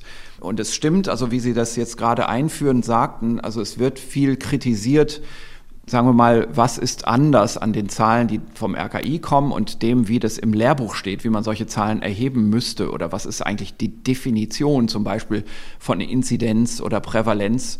Dazu muss man aber natürlich sagen, das RKI hat hier Surveillance-Daten, die sie zusammenfassen und berichten. Und solche mhm. Surveillance-Daten, also Daten der Krankheitsüberwachung, die sind immer imperfekt. Und wenn man in einem Epidemiologie-Lehrbuch nicht nur die Eingangskapitel liest, sondern, also wo jetzt definiert ist, was Inzidenz rein theoretisch ist und idealerweise ist, sondern wenn man dann weiterliest, dann wird man auch sehen, dass diese Epidemiologie-Lehrbücher sich durchaus auch mit diesen Unschärfen und Realitäten befassen. Denn das ist ja Infektionsepidemiologie.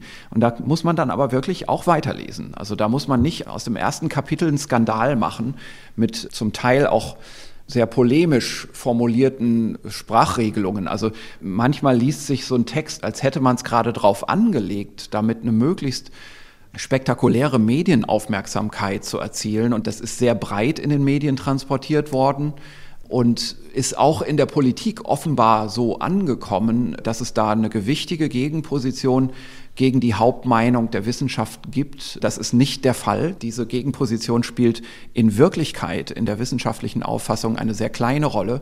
Und es wird hier aber zum Teil so formuliert, wie man das so in, sagen wir mal, in aggressiven Kommentarspalten im politischen Journalismus kennt. Also da gibt es Formulierungen, dass irgendwelche Maßnahmen ein Feigenblatt sind und mhm. äh, das Bergamo-Narrativ muss durch einen zivilgesellschaftlichen Ruck zur Verantwortung ersetzt werden. Also das klingt fast wie, wie politische Ansprachen. Wissenschaftler sollten doch eigentlich konstruktive Vorschläge machen.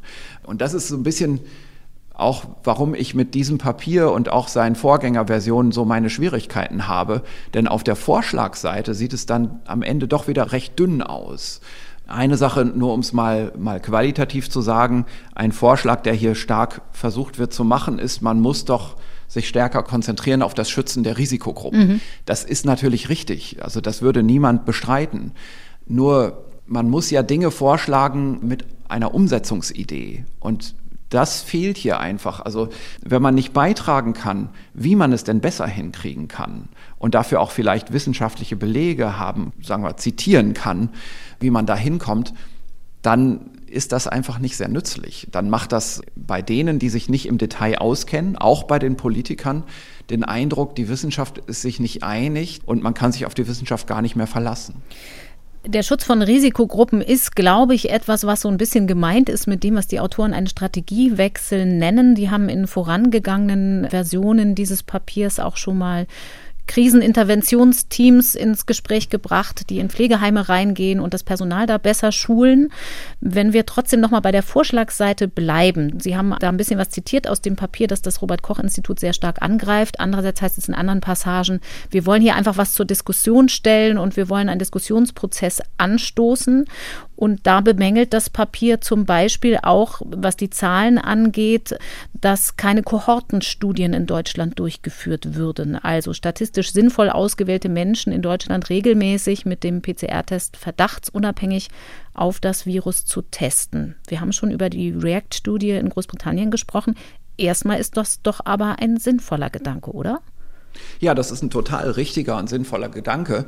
Nur man muss irgendwo ja weitergehen, als nur anzuprangern. Also Kohortenstudien erstmal in dem Sinne, wie das hier definiert ist, das ist keine richtige Definition. Also es steht in dem Papier irgendwo auch drin, Seroprävalenzstudien kann man nicht als Kohortenstudien akzeptieren. Das mhm. stimmt natürlich nicht. Das, wenn die richtig designt sind, sind das genauso auch Kohortenstudien.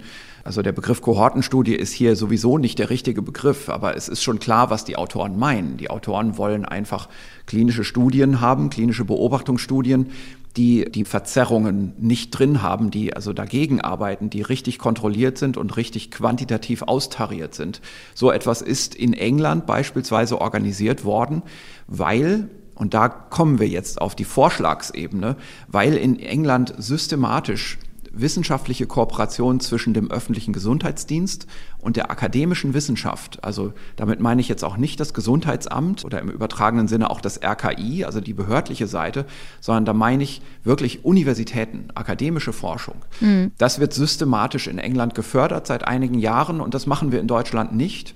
Und da müssen wir unbedingt hinkommen, aber nicht mehr während der jetzigen Pandemie. Und es bringt niemandem etwas, sich darüber jetzt aufzuregen und allen Leuten irgendwelche Vorwürfe zu machen, ohne das Problem mit Lösungsvorschlag zu versehen. Der Lösungsvorschlag ist, ja, wir müssen das anerkennen, in England wird das viel besser gemacht. Für die jetzige Pandemie werden wir uns da nicht mehr aus dem Sumpf ziehen. Wir werden in Deutschland nur in kleinem Maße regional, das ist ja regional schon gestartet worden an einigen Stellen in Deutschland, diese Studien werden auch Daten liefern. Aber wir haben das nicht so systematisch aufgestellt und das müssen wir in den nächsten Jahren verbessern. Forschungsförderung ist immer eine Frage von Jahren und das wird uns in der jetzigen Pandemie nicht mehr nützen. Und dennoch, die Gesellschaft, das Leben in England ist nicht so unterschiedlich strukturiert. Schauen wir doch dahin, da haben wir die Informationen, die wir brauchen. Da wäre dieses Kapitel schon mal, ich will mal sagen, fast erledigt. Und da muss man sich nicht groß drüber aufregen. Es gibt andere Dinge in dieser Studie, die auch sehr stark, sagen wir mal, wie ein Skandal dargestellt werden. Auch da muss man sich aber fragen, was die Autoren da so denn eigentlich als Gegenvorschlag zu bieten haben. Zum denn Beispiel? Sonst, naja, also es gibt schon auch quantitative Vorstellungen. Ich habe ja vorhin mal gesagt, die Autoren haben da so nicht gut eine quantitative Auffassung von den Dingen, aber die sind auch immer so ein bisschen schwierig nachzuvollziehen. Also beispielsweise also eine Argumentationsweise, die, die immer wieder kommt, ist so, dass gesagt wird, es entwickelt sich diese Epidemie von einer herdförmigen, in Klammern epidemischen Ausbreitung zu einer sporadischen Ausbreitung. Mhm. Und dieser Begriff sporadisch, der wird häufig eigentlich assoziiert mit der Vorstellung einer asymptomatischen oder wenig erkannten Infektionstätigkeit, die sich so unerkannterweise durch die Bevölkerung frisst. Und das wird auch wieder so in, in unklarer Weise mit der Vorstellung einer Dunkelziffer in Verbindung gebracht. Und wenn man diesen Text mehrmals liest, dann wird einem klar, was die Autoren hier andeuten wollen. Also sie haben offenbar die Vorstellung, dass sich in der Bevölkerung die Erkrankung auf zwei unterschiedliche Arten verbreitet. Mhm. Einerseits in Form von großen Ausbrüchen, da werden also beispielsweise auch diese, diese Fleischindustrie-Ausbrüche genannt und auch von kleineren Ausbrüchen, aber eben von Ausbrüchen und das wird epidemisch genannt oder auch herdförmig und zum anderen eben schleichend sporadisch und in erster Linie auch unbemerkt oder asymptomatisch. Und da muss man einfach sagen, das ist komplett falsch. Das ist einfach eine falsche Vorstellung. Da hat man die Literatur nicht gelesen. Und es wird auch die relevante Literatur nicht zitiert. Es ist nicht so, dass sich dieses Virus bei asymptomatischen anders verbreitet als bei symptomatischen. Mhm. Dieses Virus in seiner Verbreitungseigenschaft ist durch und durch verstanden und charakterisiert. Wir haben über ein halbes Jahr Befassung mit der Theorie hinter uns. Und viele Wissenschaftler haben das hinter sich. Und man muss einfach sagen, dieses Virus verbreitet sich im Moment, wo wir keine Herdenimmunität haben, in einer exponentiellen Art und Weise, wenn man es laufen lässt. Und zwar egal, ob asymptomatisch oder symptomatisch, beides tritt gemeinsam auf. Wir wissen, dass wir wahrscheinlich so um die 30 oder vielleicht auch nur 20 Prozent asymptomatische Verläufe erwarten müssen, durch alle Bevölkerungsschichten hinweg gemittelt mehr bei Schülern und viel weniger bei Alten. Das ist alles klar. Aber es ist nicht so, dass die Dynamik der Verbreitung unterschiedlich wäre zwischen symptomatischen und asymptomatischen. Es gibt also weder eine unerkannte Dunkelziffer, die können wir projizieren, und es gibt keine schleichende sporadische Verbreitung, was dieser Begriff sporadisch auch immer bedeuten soll. Das ist ähm, gar kein gesetzter Begriff, sporadisch. Nein, der Begriff sporadisch ist nur eine sprachliche Beschreibung, mhm. aber das ist kein definierter Begriff. Mhm. Wir haben bei der Beschreibung der Übertragungsdynamik und des Übertragungsverhalten ja quantitative Vorstellungen. Mhm. Wir haben zum Beispiel die Reproduktionsziffer. Wir haben Vorstellungen von Immunität, von Immunitätsschwellen. Wir haben, und das ist hier sehr wichtig, weil das hier auch angesprochen wird und offenbar nicht verstanden wurde, wir haben die Überdispersion. Wir haben also die Verteilung um den Mittelwert von R herum. Also wir können beschreiben, und wir können das bei einzelnen Erkrankungen unterscheiden. Wir können es auch zwischen Influenza saisonal und der pandemischen Covid-19-Infektion unterscheiden wie schief die Verteilung um den Mittelwert von R ist. Also das die wird Bedeutung ja beschrieben von Clustern nochmal zu Überdispersion. Richtig, genau. Das wird beschrieben durch die Überdispersion bei Covid-19 und eben die Wahrnehmung, dass wir eben als Hauptverbreitungstätigkeit die Cluster, das herdförmige Verbreiten haben. Wir wissen spätestens seit, dem, seit der großen Studie über Indien in Science, die wirklich ein Meilenstein ist, dass gerade dann, wenn diese Epidemie frei läuft, wenn sie eben nicht gebremst wird, sie gerade dann Cluster formiert. Mhm. Ne? Und das eben nicht so ist, wenn die Epidemie frei läuft, dass dann diese Clustertätigkeit verschwindet. Und wir wissen genau, dass diese Wahrnehmung aus der Meldetätigkeit, also dass das jetzt zunehmend ein diffuses Infektionsgeschehen ist, dass das nur eine Wahrnehmung ist, dass das aber nicht der Infektionsmechanik dieser Erkrankung entspricht. Wir können einfach sagen, je mehr diese Krankheit frei läuft, desto stärker wird klar, und das ist durch Studien wissenschaftlich belegt, dass eine Überdispersion eintritt in der Verbreitung. Also dieses Virus wird sich immer in Clustern verbreiten. Und das ist dabei egal, ob der Patient symptomatisch und asymptomatisch ist. In jedem Cluster gibt es eine Mischung zwischen symptomatischen und asymptomatischen. Mhm. Darum ist die Unterscheidung, die hier zunächst mal sprachlich gemacht wird, in dieser, diesem Thesenpapier zwischen einerseits herdförmig und andererseits sporadisch, einfach eine komplette Unterlassung. Da hat man einfach unterlassen, sich mit der Thematik wirklich wissenschaftlich zu befassen. Man merkt vielleicht schon so ein bisschen, wie wir darüber sprechen, dass es gar nicht so einfach ist, aus diesem Papier, das ist 40 Seiten lang, rauszulesen, was eigentlich genau die Aussagen sind. Das ging mir auch so. Ich habe das natürlich mir auch ausführlich angeguckt.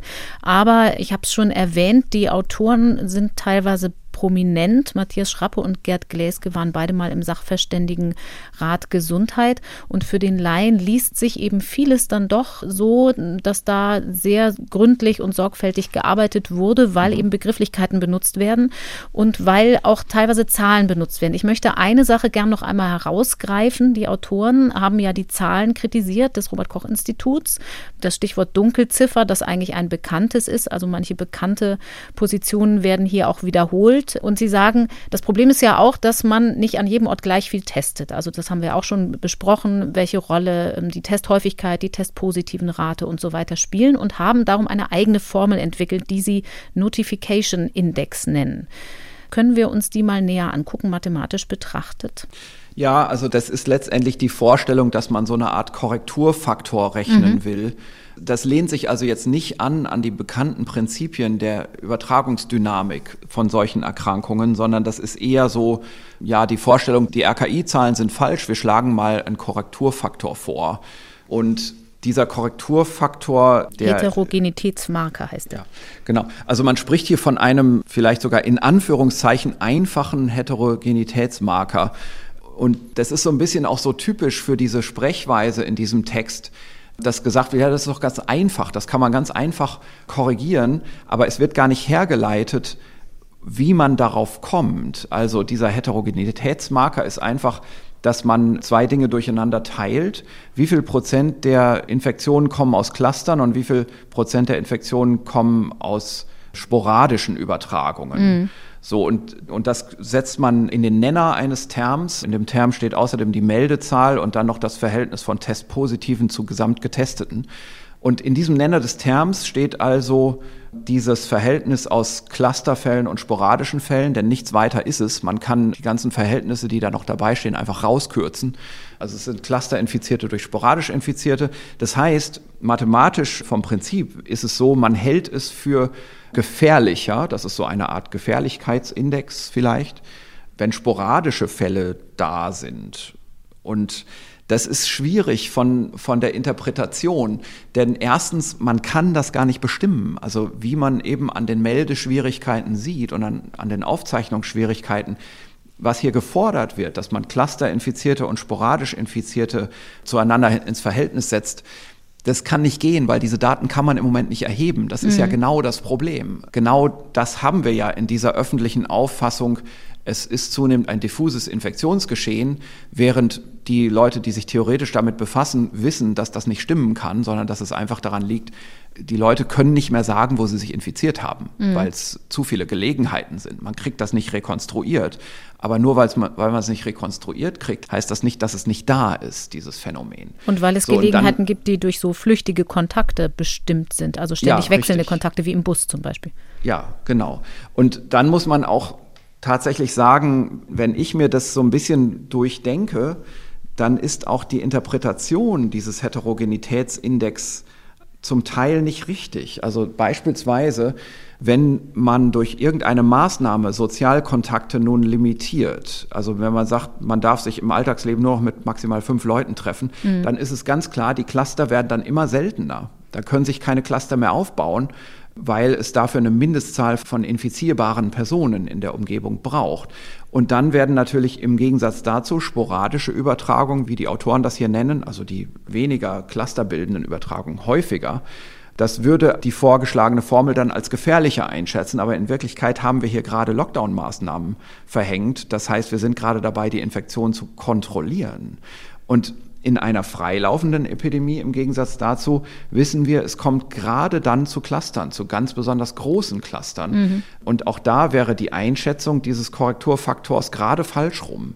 Und man kommt eben wieder darauf zurück, diese ganze Grundvorstellung, dass man unterscheiden kann zwischen einer epidemisch explosiven, clusterbildenden Übertragung und einer sporadisch schleichenden, vielleicht asymptomatischen Übertragung, ist einfach von vornherein falsch. Und darum setzt man hier auf imperfekte Meldezahlen, wo jeder weiß, dass die imperfekt sind, aber dass man nur mal nichts Besseres hat, noch einen Korrekturfaktor, der in einigen Situationen in die falsche Richtung ausschlägt.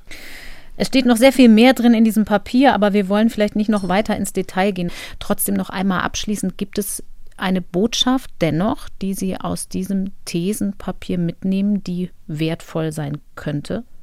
Naja, also die, wenn man die Aufgeregtheit in dem Text mal eliminiert, ist es natürlich richtig, dass man sich konzentrieren muss auf den Schutz der vulnerablen Gruppen. Mhm. Es kann aber sein, dass wir da nur hinkommen, indem wir die als allererstes impfen. Es ist leider so, und das ist das Allerwichtigste bei dieser Erkrankung, dass ein großer Teil der Übertragungen vor Symptombeginn oder auch von asymptomatischen stattfindet. Und darum wird man an vielen Stellen mit noch so wohlgemeinten Vorschlägen einfach nicht die Einschleppung beispielsweise in Pflegeheime verhindern können.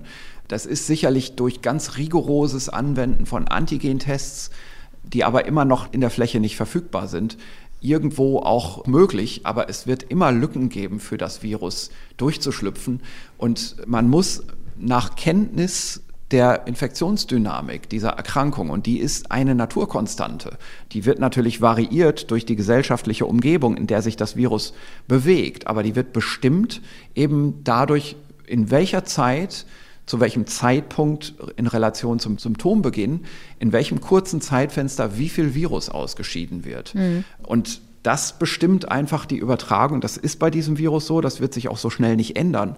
Und damit müssen wir arbeiten. Es ist einfach erstmal nicht intuitiv, was das Virus da macht und mit linearen Vorstellungen von wenig übertragbaren Erkrankungen kommt man da einfach nicht weiter. Also man muss hier an die Mathematik und an die Modellierungen glauben, sonst tappt man im Dunkeln und irgendwann regt man sich auf, dass man hier und da nicht Gehör findet und ja, vielleicht seine, seine Alltagsauffassungen nicht mit dem in Einklang bringen kann, was an politischer Intervention nun mal leider notwendig ist. Es ist ja schmerzhaft für alle, also niemand möchte in diese nicht pharmazeutischen Interventionen eintreten, aber anhand des bekannten Infektionsverhaltens dieses Virus muss man sagen, das, was wirklich was bringt und das Einzige, was in Abwesenheit einer Vakzine etwas bringt, ist die Grundinzidenz niedrig zu kriegen und niedrig zu halten.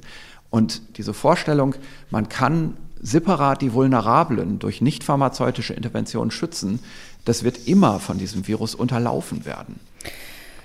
Für viele waren die jüngsten Nachrichten aus der Impfstoffforschung ein ermutigendes Signal. Sie haben das eben auch schon angesprochen. Möglicherweise die vulnerablen Gruppen, die Risikogruppen, die ja auch nicht nur in Pflegeheimen sind, sondern weit in der Bevölkerung verteilt, für die ist dann tatsächlich erst die Impfung, vielleicht auch in Kombination mit guten Medikamenten im Fall von schweren Verläufen erst die Lösung. In Großbritannien geht es jetzt schon los mit den Impfungen, aber für Deutschland kristallisiert sich doch relativ deutlich heraus nach den Empfehlungen der Ständigen Impfkommission Informationen zur Verteilung.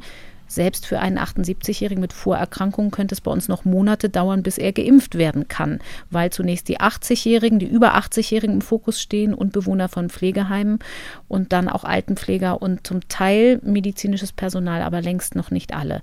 Diese Empfehlungen sollen jetzt erstmal die Fachgesellschaften beurteilen. Rechnen Sie damit, dass das Konsens findet, dass man sich darauf einigen kann? Ja, also da ist ein Prozess unterwegs. Ich denke, dass man da relativ schnell Konsens finden wird. Es ist aber auch so, wie Thomas Mertens, der Vorsitzende der STIKO, richtig gesagt hat, man kann natürlich einen Konsens erst dann finden, wenn man konkret weiß, was auf dem Tisch liegt. Also wenn man über zugelassene Vakzinen jetzt entscheidet mhm. und wenn man auch über andere Dinge genau Bescheid weiß, wie zum Beispiel erwartbare Liefermengen. Und alles das ist jetzt im Moment noch nicht da. Und darum ist es jetzt nicht unbedingt so, dass die STIKO zu langsam ist oder andere Kommissionen oder Expertengremien zu langsam sind, sondern die werden schon ganz schnell reagieren, sobald klar ist, was jetzt nun mal die Situation ist. Und wir haben da vielleicht in der Öffentlichkeit eine verzerrte Wahrnehmung, die sicherlich ein bisschen durch Erfolgsmeldungen aus der Politik entstanden sind. Also, dass die Politik gesagt hat, super, jetzt geht's los mit den Vakzinen und die Medien das auch stark verbreitet haben dass dabei aber vielleicht ein bisschen unter Tisch gefallen ist, über welche Mengen man da eigentlich spricht und mhm. über welche Zeithorizonte. Und es wird eben nicht so sein, dass bis Ende Januar ganz viele Leute in der Bevölkerung schon geimpft sind. Diese zeitlichen Vorstellungen werden so einfach nicht zu erfüllen sein.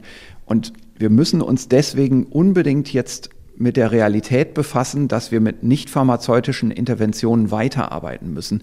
Denn auch da muss man sagen, die Vaccinierung per se bei den jetzt in Aussicht stehenden Lieferzahlen wird auch nicht die pandemische Ausbreitung dieser Erkrankung unterbrechen. Und ich will das hier vielleicht auch mal, mal sagen und vielleicht auch mal vorwegnehmen. Wir werden mit zunehmender Applikation des Impfstoffs oder von Impfstoffen mit zunehmender Impfung auch in eine weitere Schwierigkeit gesellschaftlich kommen, zum Sommer hin wahrscheinlich. Das wäre jetzt mal so meine Prognose.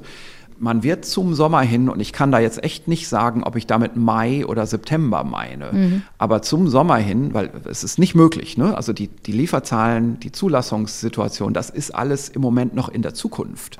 Meine Prognose wäre, wir werden zu irgendeinem Zeitpunkt im Sommer eine Situation haben, wo man vielleicht konstatieren kann, diejenigen, die ein sehr hohes Risiko haben in der Gesellschaft und die sich impfen lassen wollten, die sind jetzt geimpft. Mhm. Und in dem Moment werden wir natürlich gesellschaftlich nicht mehr vermitteln können, dass wir nicht pharmazeutische Interventionen aufrechterhalten. Also das Maßnahmen, heißt, wie wir sie jetzt genau, haben. Genau, also zu irgendeinem Zeitpunkt muss man dann umfassend öffnen. Und in diesem Moment, wo man aus gesellschaftlicher, politischer Vermittlung, also wo man sagt, es gibt bestimmte Zielkompromisse und daran müssen wir uns orientieren und die Bevölkerung besteht nicht nur aus Risikopatienten, sondern die besteht auch aus der Wirtschaft und alle müssen zu ihrem Recht kommen, da wird man auch Veranstaltungen beispielsweise nicht mehr, sagen wir mal, blockieren können oder reduzieren können mhm. in der Teilnehmerzahl. Und natürlich wird auch die anstehende Bundestagswahl da reinspielen in, in alle diese Spannungsverhältnisse.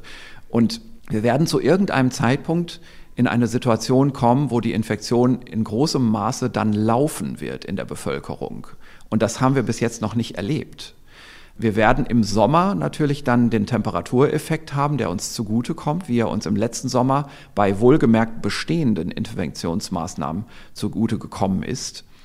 Und wir werden dann aus dem Sommer rauskommen und werden natürlich dann auch große Infektionszahlen sehen in einer Bevölkerung, wo wir die jetzt im Moment nicht haben, in der gesunden, normalen, jüngeren Bevölkerung, wo keine Risikofaktoren sind. Mhm. Kinder zum Beispiel werden zu der Zeit durchinfiziert werden in großem Maße und auch deren Eltern, auch jüngere Erwachsene, die eben eigentlich keine Risikofaktoren haben. Und wir werden dann auf den Intensivstationen in Deutschland eine andere Art von Intensivpatient sehen, nämlich diejenigen, die aus voller Gesundheit vollkommen überraschend einen schweren Verlauf bekommen haben. Die, ist jetzt, die sehen wir ja jetzt schon. Ja. Die gibt es ja jetzt schon manchmal. Und die wird es dann in, in großen Zahlen geben und wir werden unbedingt bis dahin noch etwas weiteres bereithalten müssen für diese Patienten, nämlich bessere und auch da wieder pharmazeutische Ansätze für die Behandlung der schweren Erkrankung in diesen Nicht-Risikopatienten. Natürlich wird die aktive Impfung dann weitergehen und es wird auch dadurch immer mehr zum Stillstand kommen, eben durch eine Kombination zwischen Durchinfizierten und Geimpften. Aber für diejenigen, die es dummerweise getroffen hat, muss man sowohl Antikörperpräparationen zur Verfügung stellen, also monoklonale Antikörpermischungen, die bis dahin mit sehr großer Sicherheit zugelassen sein werden und muss da den richtigen Moment der Applikation abpassen. Mhm. Also den Zeitpunkt, wo man weiß, das ist ein Patient, der hat schon eindeutige Symptome, der ist klar diagnostisch gesichert und der ist schon im Krankenhaus oder der ist kurz vor einer Krankenhausaufnahme und der hat auch hier und da einen dezenten Hinweis vielleicht für ein Risikoprofil. Der muss dann niedrigschwellig diese leider recht teuren Antikörperprodukte kriegen. Man kann hoffen, dass die Preise dann sich ganz anders darstellen, wenn größere Mengen abgefragt werden. Und für spätere Verläufe muss man auch bei den Immuntherapeutika weiterkommen. Also bei den Substanzen, sind manchmal auch Antikörper, auch nicht ganz billig, die den schweren inflammatorischen Krankheitsverlauf in der schweren Intensivtherapiephase beeinflussen können. Mhm. Also die, sagen wir mal ganz einfach gesagt, die Lunge retten. Und da muss die Forschung nochmal nachlegen, da muss aber auch natürlich dann äh, die ganze politische Meldekette bis zum Gesundheitsministerium sich wieder mit befassen. Also die nächsten Probleme sind schon vorprogrammiert. Wir reden da noch nicht so drüber in der Öffentlichkeit. Mhm. Aber für mich liegt das klar vor Augen. Und ich sage es jetzt einfach mal hier. Wir werden eben nicht im Frühjahr mal kurz die Bevölkerung weitgehend von dem Risiko befreien, indem wir die Risikogruppen impfen und dann die Pandemie für beendet erklären. So einfach ist das leider nicht. Trotzdem steht ja zunächst mal auch die Kommunikation rund um die Impfstoffe im Vordergrund als nächsten ersten Schritt. Wir haben in unserem anderen Wissenschaftspodcast Synapsen von NDR Info dazu mit Florian Krammer gesprochen, der mhm. in New York eine Professur für Impfstoffforschung hat. Denn viele Fragen, das sagen Sie immer wieder, Herr Drosten und Sandra Ziesek auch, können Sie gar nicht beantworten, weil Sie eben kein Vakzinologe sind, sondern ja, Virologe. Ich habe das, hab das Sonntag beim Laufen gehört. Ich fand es super. Es war eine tolle Folge. So eine Mischung aus österreichischem Charme und amerikanischer Präzision oder auch andersrum. Andersrum ist es auch richtig er macht das einfach toll. Also ich, das kann man wirklich nur empfehlen, sich mal anzuhören. Ja, er beantwortet auch ganz viele Fragen rund um die Erprobung der Impfstoffe, weil er zum Beispiel auch selbst als Proband an der Studie von BioNTech und Pfizer teilgenommen hat. Also ich habe eben schon gesagt, er forscht in New York, aber das ist ein Podcast auf Deutsch, also bei ihm auf Österreichisch kann man sagen. Den findet man nicht in diesem Kanal, sondern in unserem anderen Podcast-Kanal Synapsen, aber auch den gibt es zum Beispiel natürlich in der ARD Audiothek. Herr Drosten, wir wollen abschließend nochmal auf Weihnachten gucken und vorher noch ganz kurz ein bisschen was Virologisches machen. Ich will an der Stelle nur nochmal den Hinweis geben, wir sind aus aktuellem Anlass heute ziemlich lang. Wir haben uns aber entschieden, auch so ein bisschen in Rücksprache mit Hörerinnen und Hörern, die uns Rückmeldungen gegeben haben, dass wir unsere Folgen jetzt nicht teilen in Einzelstücke, sondern man kann sie ja immer unterbrechen und wir geben deswegen Timecodes an, also Zeitangaben, an welchem Punkt wir ein neues Thema anfangen, sodass man sehr gut an der Stelle unterbrechen kann und dann später weiterhören. Zum Beispiel wäre jetzt hier so eine Stelle, weil wir wir zu kurz auf ein anderes Thema kommen wollen. Wir haben schon über die Bedeutung der Immunantwort gesprochen hier im Podcast. Das ist ja eine Schlüsselfrage dafür, ob jemand erkrankt, ob er schwer erkrankt und im Zweifel auch ein Schlüssel für die Frage, wie verbreitet sich das Virus. Auch zum Beispiel nach einer Impfung sind da weiter Übertragungen möglich oder schützt sie nur für Erkrankungen? Und eine nicht ganz geklärte Frage ist bislang auch immer noch, wie genau ist die Immunantwort bei asymptomatischen Patienten? Haben sie weniger Antikörper und T-Zellen gegen das Virus gebildet als Menschen mit symptomatischem, womöglich sogar schwerem Krankheitsverlauf. Ist das vergleichbar und was heißt das für den längerfristigen Schutz? Herr Drosten, wir haben gelernt, einfach quantitativ zu schauen, also viele T-Zellen zum Beispiel gleich gut gegen das Virus. So einfach ist das nicht, weil die Immunantwort auch ungezielt sein kann und Prozesse in Gang bringen kann, die mehr schaden als nützen. Da gibt es jetzt eine vorveröffentlichte Studie aus Singapur, die versucht, die Immunantwort von symptomatischen und asymptomatischen zu vergleichen. Mit Erfolg kann man daraus was ablesen? Ja, also ich glaube, das Problem in vielen Studien bisher, das ist auch so ein Punkt, den die Autoren hier machen, ist, dass in diesen schnellen immunologischen Beobachtungsstudien manchmal das Timing der Infektion ein bisschen übersehen wurde. Und es ist auch gar nicht so einfach, wenn man sich das genau anschaut. Wie soll man den Infektionszeitpunkt bei asymptomatischen eigentlich genau timen? Also mhm. wie soll man genau verstehen, wann die sich einfach infiziert haben? Und das kommt dann in der Literatur so zu etwas scheinbaren Widersprüchen. Also beispielsweise, man sieht, dass, dass also symptomatische Patienten eigentlich mehr T-Zellreaktivität haben.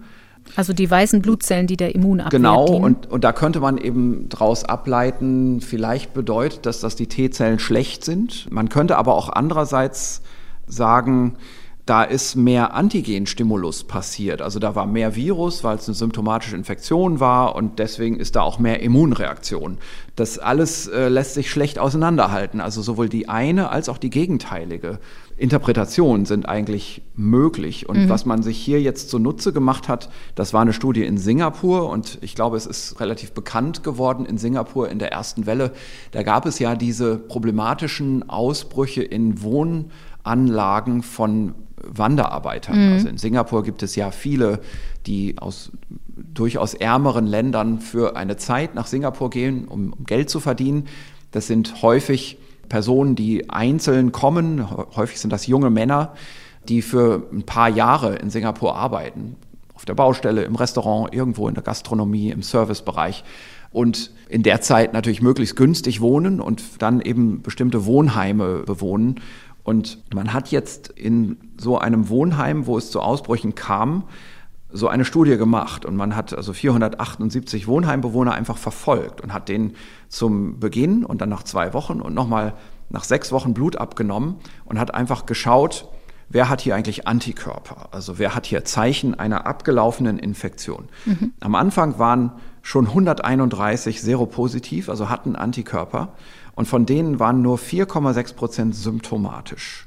Dann hat man weiter beobachtet und hat über die Beobachtungszeit, also von Woche 0 bis Woche 6, bei 171 weiteren Personen eine sogenannte Serokonversion beobachtet. Das heißt, die hatten bei Woche 0 keine Antikörper, mhm. nach Woche 6 hatten sie Antikörper. Das heißt, die müssen sich also in der Zeit infiziert haben.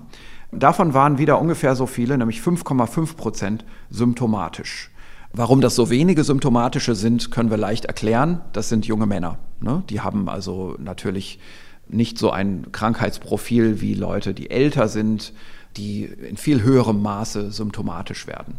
Und vielleicht haben einige von denen auch nicht so ganz klar über ihre Symptome berichtet. Solche Störfaktoren sind immer in Studien drin. Jedenfalls, was man dann gemacht hat, ist, man hat sich nur diese asymptomatischen, also von denen, die, von denen man weiß, die haben Antikörper gebildet mhm.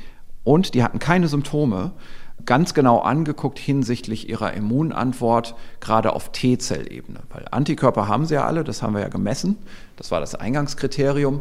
Aber die Frage ist jetzt, wie ist jetzt die T-Zellantwort? Ist die jetzt besonders gut oder besonders schlecht? Also ist das jetzt praktisch ein Anzeiger eines schlechten oder eines guten Verlaufs? Und was man gesehen hat, ist, alle diese Patienten haben sehr gut reaktive T-Zellen.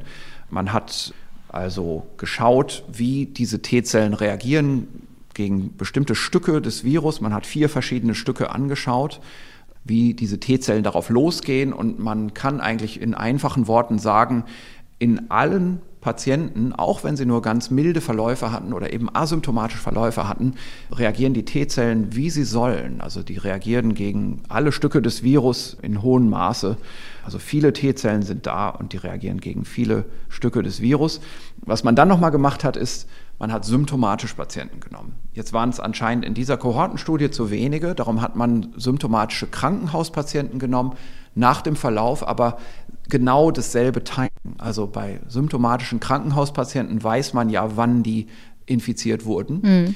Und da hat man einfach gesagt, denen nehmen wir jetzt Blut ab in demselben zeitlichen Abstand wie jetzt bei den asymptomatischen Patienten und hat da denselben Labortest gemacht und man sieht, die reagieren in gleicher Art und Weise. Also die symptomatischen und die asymptomatischen zeigen dieselbe Reaktionshäufigkeit und dasselbe Reaktionsmuster also gegen dieselben Stücke des Virus.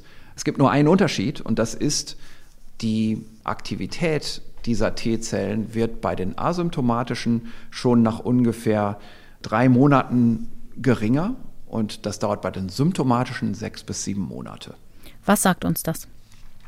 Das sagt, dass die T-Zellen länger aktiv bleiben nach der Infektion bei den symptomatischen. Das sagt aber nicht unbedingt, weil am Ende offenbar die gleiche Startzahl da war, mhm. dass nach der überstandenen Infektion weniger T-Zell-Gedächtnis entstanden ist. Also die Gedächtniszellen werden hier nicht spezifisch gemessen und es kann gut sein, dass beide Gruppen gleich viel Gedächtnis haben und dass in beiden Fällen, wenn jetzt sagen wir mal in zwei Jahren das nächste Mal dieses Virus um die Ecke kommt und man sich infiziert, in beiden Fällen, egal ob man damals symptomatisch war oder asymptomatisch war, das Immungedächtnis sofort anspringt und sofort die Befehlskette Richtung B-Zellen und Antikörperbildung auch losgeht und in beiden Fällen eigentlich nur ein milder Verlauf resultiert, wie wir das eben bei natürlichen endemischen Coronavirus-Infektionen auch kennen, mhm. wo aber eben die Erstinfektion im Kindesalter passiert und deswegen nicht so schwer verläuft. Also eine Immunität ähnlich lang bleibt. Kann man denn jetzt aber andersrum gedacht daraus die Vermutung ableiten, dass manche Menschen ohne Symptome bleiben, weil ihre Immunantwort effektiver ist, also die asymptomatischen? Mhm. Also effektiver ist so eine Sache. Da gibt es andere Dimensionen, in denen man das beschreibt. Und das ist hier auch versucht worden in der Studie. Das ist so ein bisschen schnell gemacht, muss man sagen. Also Immunologen wird das zum Teil nicht so gefallen, dass man da nicht technisch weiter ins Detail gegangen ist. Aber ich glaube, zur Beantwortung der Fundamentalfrage, also ob jetzt die T-Zellaktivität schlecht oder gut ist, reicht das hier schon aus.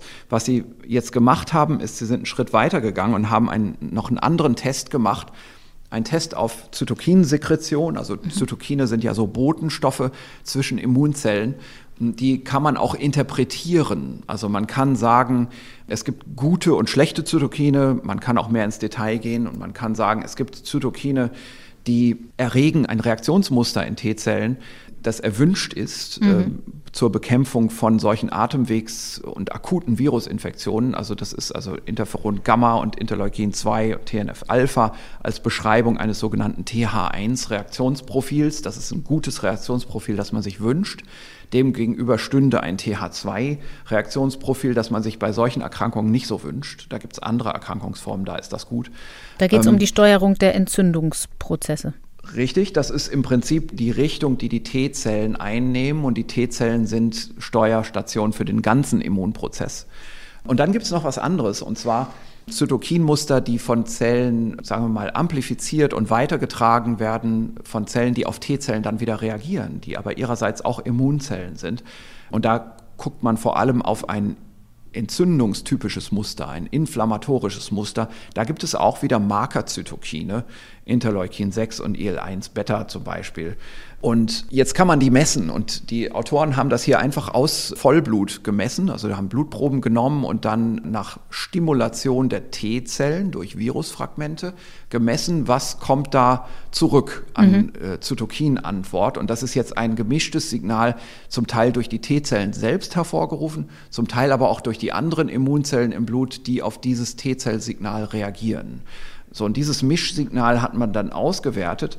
Und was man prinzipiell sagen kann, ist, bei asymptomatischen Patienten findet man sehr viel von diesem guten T-Zell-Signal. Also das deutet darauf hin, dass die T-Zell-Antwort so ausgestaltet ist, wie sie sein soll. Mhm. Davon sieht man bei symptomatischen anteilsmäßig weniger. Man sieht aber auch, dass inflammatorische Zytokine, die müssen nicht nur aus den T-Zellen kommen, anteilsmäßig deutlich stärker vertreten sind bei den symptomatischen. Also die Entzündungsprozesse auslösen. Richtig. Genau. Und dann kann man noch ein Stück weitergehen. Und jetzt kann man den ersten Test mit dem zweiten Test korrelieren und kann fragen, pro stimulierte T-Zelle, wie viel Zytokinsignal der einen oder der anderen Qualität kommt da eigentlich so dabei raus? Mhm. Und da ist jetzt das Interessante, dass wenn man vergleicht zwischen symptomatischen und asymptomatischen, da kann man sagen, dass die Zytokinantwort bei den asymptomatischen Patienten, die ist relativ gleichförmig und man kann so ein bisschen sagen, je mehr T-Zellen reagieren, desto mehr kommt auch an Zytokinantwort zurück. Also diese beiden Größen sind miteinander gut im Einklang, gut mhm. korreliert. Das eine bewirkt das andere. Während das bei den symptomatischen Patienten anders ist. Bei den symptomatischen kommt es manchmal bei nur wenigen reaktiven T-Zellen zu einer starken Zytokinantwort. Und das ist dann häufig auch noch eine inflammatorische Zytokinantwort. Mit anderen Worten, da fallen die Verhältnisse auseinander. Da ist es manchmal so, dass wenige T-Zellen überschießend selber antworten und vor allem überschießend dann auch die anderen Immunzellen stimulieren.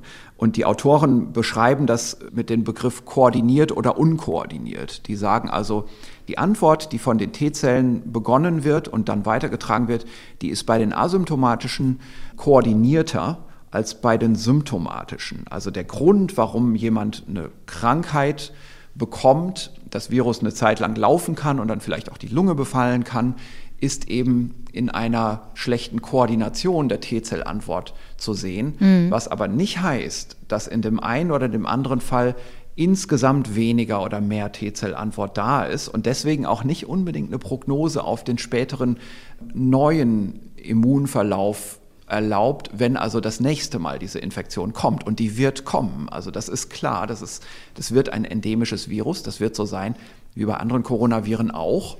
Und deswegen ist das nicht unbedingt etwas, was eine schlechte Prognose macht, sondern eher einfach, was den jetzigen Erkrankungsverlauf ein bisschen erklärt. Mhm. Aber für eine spätere Prognose heißt das nichts Schlechtes. Also das kann deswegen dennoch gut sein, dass die nächste Infektion glimpflich abläuft. Zumal da die Gedächtniszellen wieder ins Spiel kommen. Das ist der Grund, genau. Mhm. Ich möchte abschließend nochmal zurückkehren in den Alltag, nachdem wir jetzt gerade ein bisschen virologischer geworden sind. Aber das Stichwort asymptomatische ist ja ein Schlüsselwort in der Pandemie und auch in unserem Umgang damit. Wenn wir jetzt vorausblicken auf Weihnachten, Sie haben vor dem Hintergrund der Leopoldina-Empfehlung schon gesagt, eine Vorquarantäne, die wir hier auch schon mal diskutiert haben, wenn man denn ältere Verwandte besuchen möchte, ist ein theoretisch gangbares Modell mit ein bisschen mhm.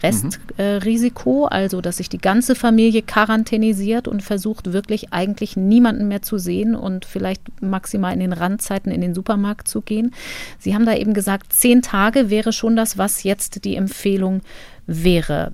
Aber ein bisschen Restrisiko muss ich dabei dann trotzdem noch in Kauf nehmen, denn so eine Inkubationszeit kann ja 14 Tage lang sein. Kommen da nochmal die Antigentests tatsächlich ins Spiel, jetzt auch für die Feiertage?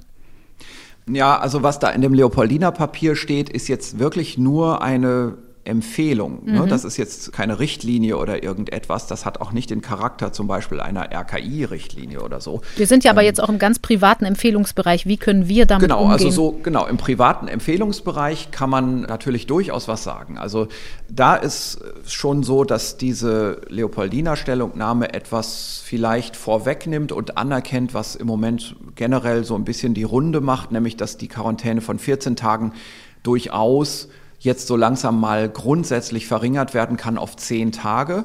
Unter dem Eindruck, das ist hier ja nicht HIV in der Bluttransfusion, wo man um jeden Preis jede Übertragung verhindern mhm. muss. Und es ist eben so, wenn man sich Zahlenschätzungen anschaut, da geht einem durch eine zehntägige Quarantäne im Gegensatz zu einer 14-tägigen Quarantäne schon etwas verloren.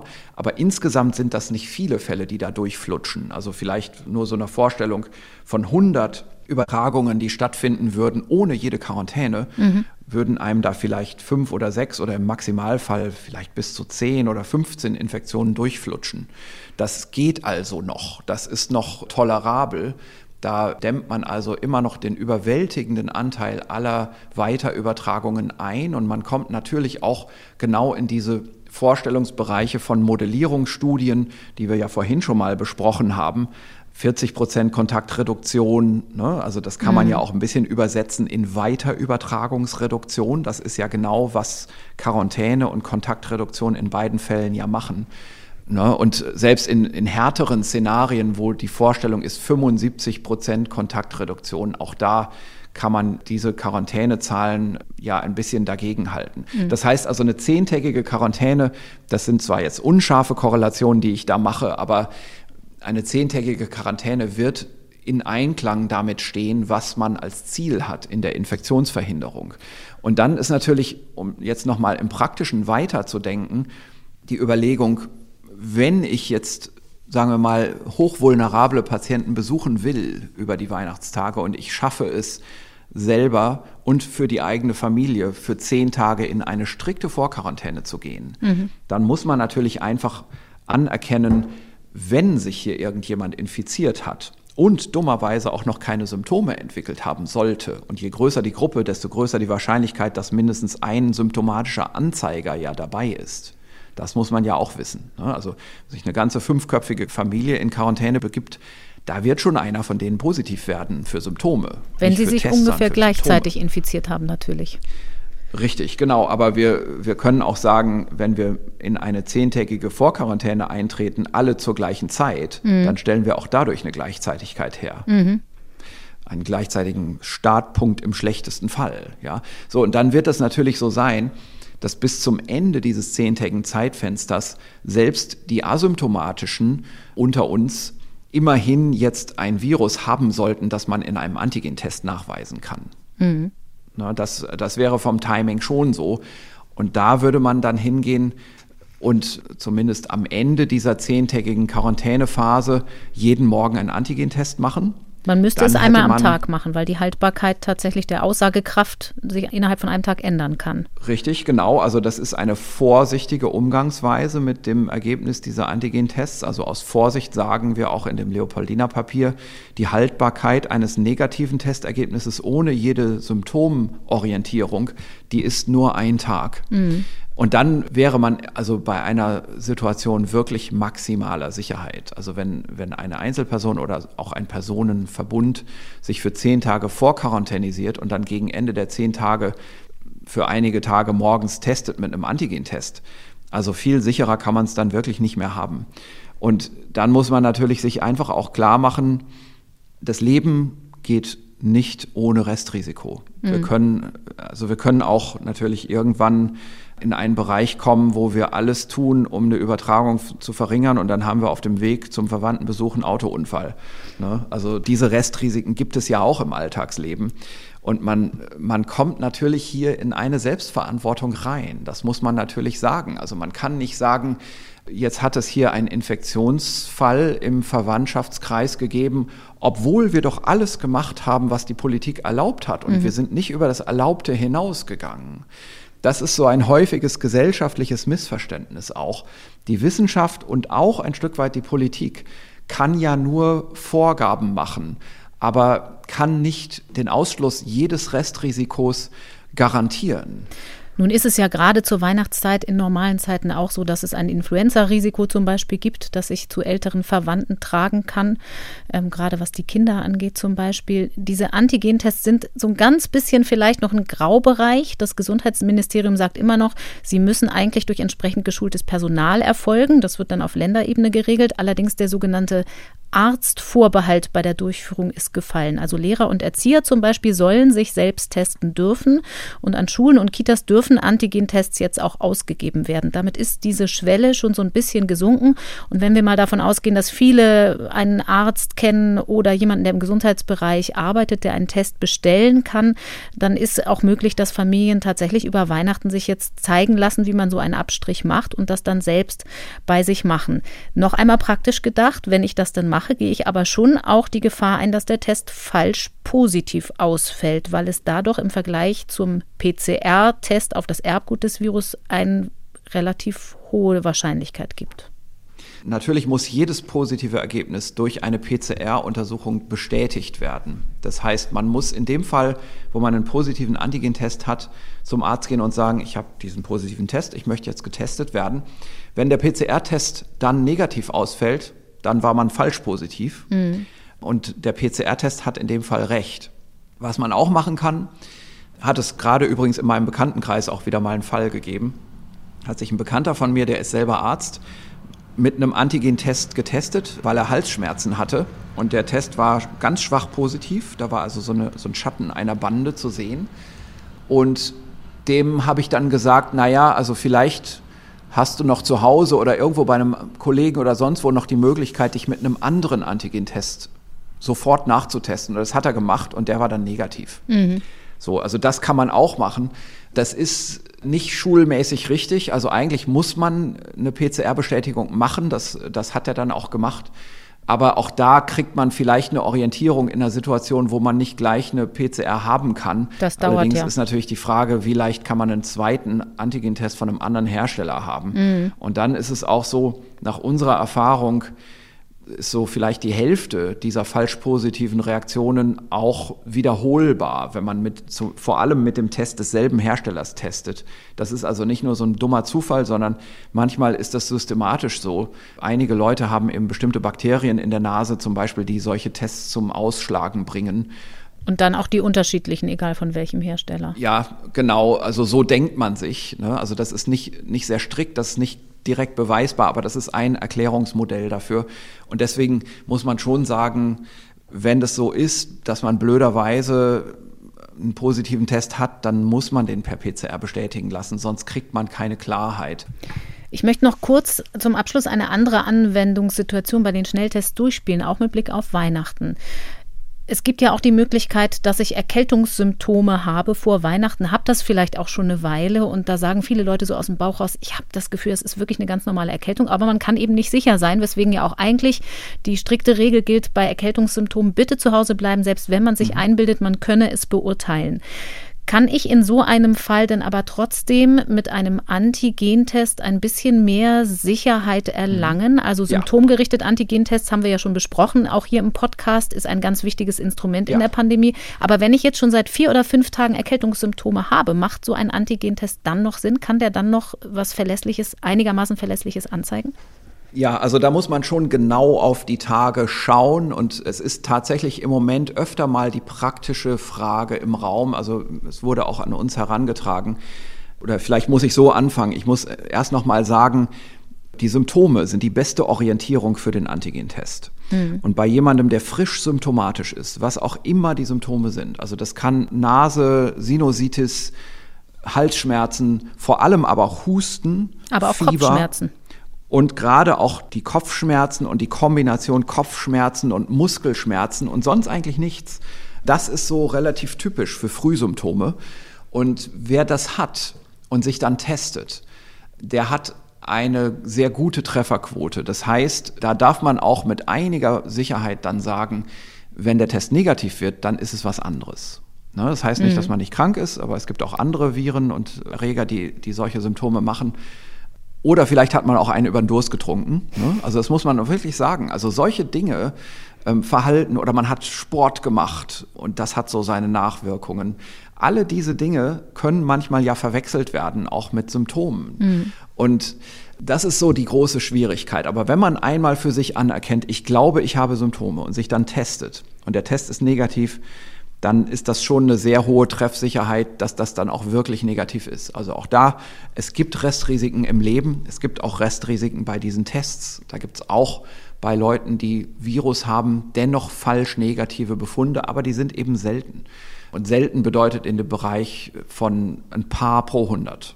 Ne? Also nicht viele, also nicht 10 von 100, sondern mehr so im Bereich von 2, 3 auf 100, mhm. die dann das Pech haben, dass es doch falsch ist. Da lohnt sich natürlich am nächsten Tag nochmal zu wiederholen. Wenn der Test zweimal hintereinander falsch ist, dann ist das schon sehr, sehr unwahrscheinlich, dass diese Frühsymptome, die man da hat, durch Covid-19-Erkrankung äh, hervorgerufen sind. Und dann ist die Frage, was sind Frühsymptome? Also mhm. bis wohin kann man sich in diese Sicherheit begeben?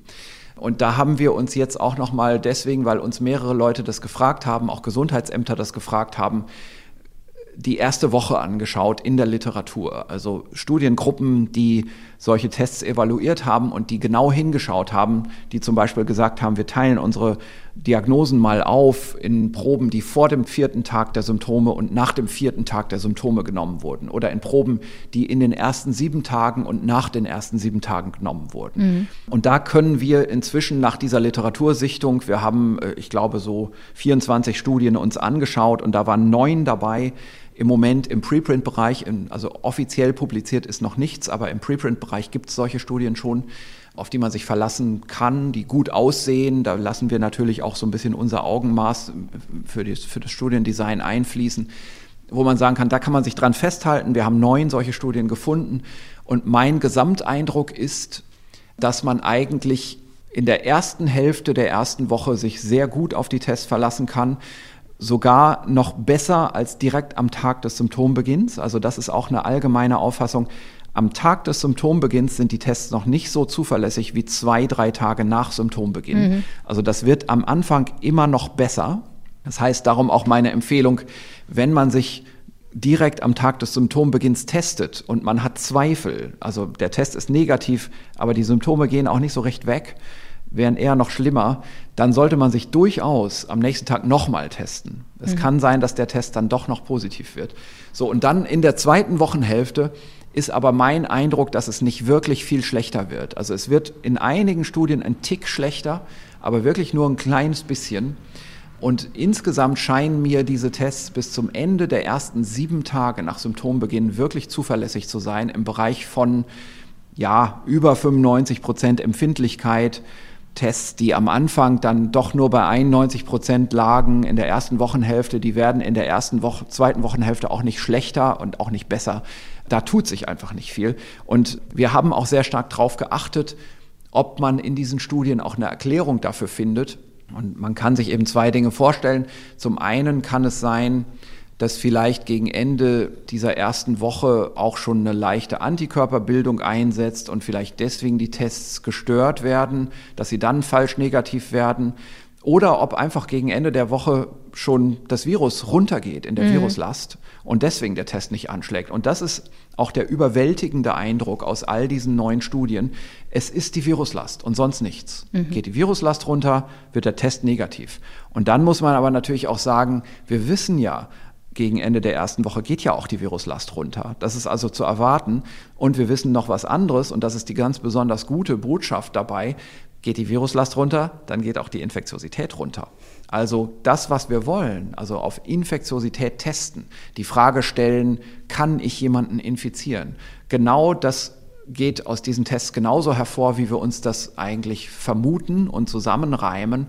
Und deswegen kann man schon, das kann ich hier so einfach mal mündlich empfehlen, aus, aus meiner eigenen Erfahrung und aus der Literatursichtung, in der ersten Woche kann man diese Tests gut verwenden und da kann man sich auch einigermaßen drauf verlassen, wie gesagt, mit Restrisiko, mit Restunsicherheit, dass wenn man Symptome hat, und der Test negativ ist, dass man da was anderes hat. Und wir können natürlich auch noch einmal festhalten, man kann ja mehrere Maßnahmen selbst hintereinander schalten. Also Weihnachten, wenn man zusammen ist, trotzdem Abstand halten, lüften und alles, was es sonst noch darüber zu wissen gibt, beachten. Auch, auch dafür empfehle ich übrigens nochmal die Lektüre dieses heutigen Leopoldiner Papiers. Da mhm. sind ein paar sehr praktische Alltagsratschläge drin, die sich alles in allem nicht, überhaupt nicht akademisch lesen. Das verlinken wir hier natürlich auch an dieser Stelle im Podcast. Nun müssen alle ein bisschen tapfer sein. Die Adventszeit hat zwar eigentlich gerade erst begonnen, aber in zwei Wochen ist schon fast Weihnachten und deshalb ist das für dieses Jahr unsere letzte reguläre Folge mit Ihnen, Herr Drosten. Wir gehen in eine kurze Winterpause und wir haben deshalb heute auch eine XXL-Folge sozusagen nochmal geliefert. Wir sprechen uns im neuen Jahr wieder mit einem dann frischen Blick auf die Zahlen, vielleicht mit funktionierenden Impfzentren im Hintergrund für den Anfang der Impfaktion. Wir bedanken uns ganz herzlich für heute, Herr Drosten, und wünschen Ihnen natürlich gute und möglichst ruhige Feiertage. Bis dahin. Das wünsche ich Ihnen auch. Bis dann.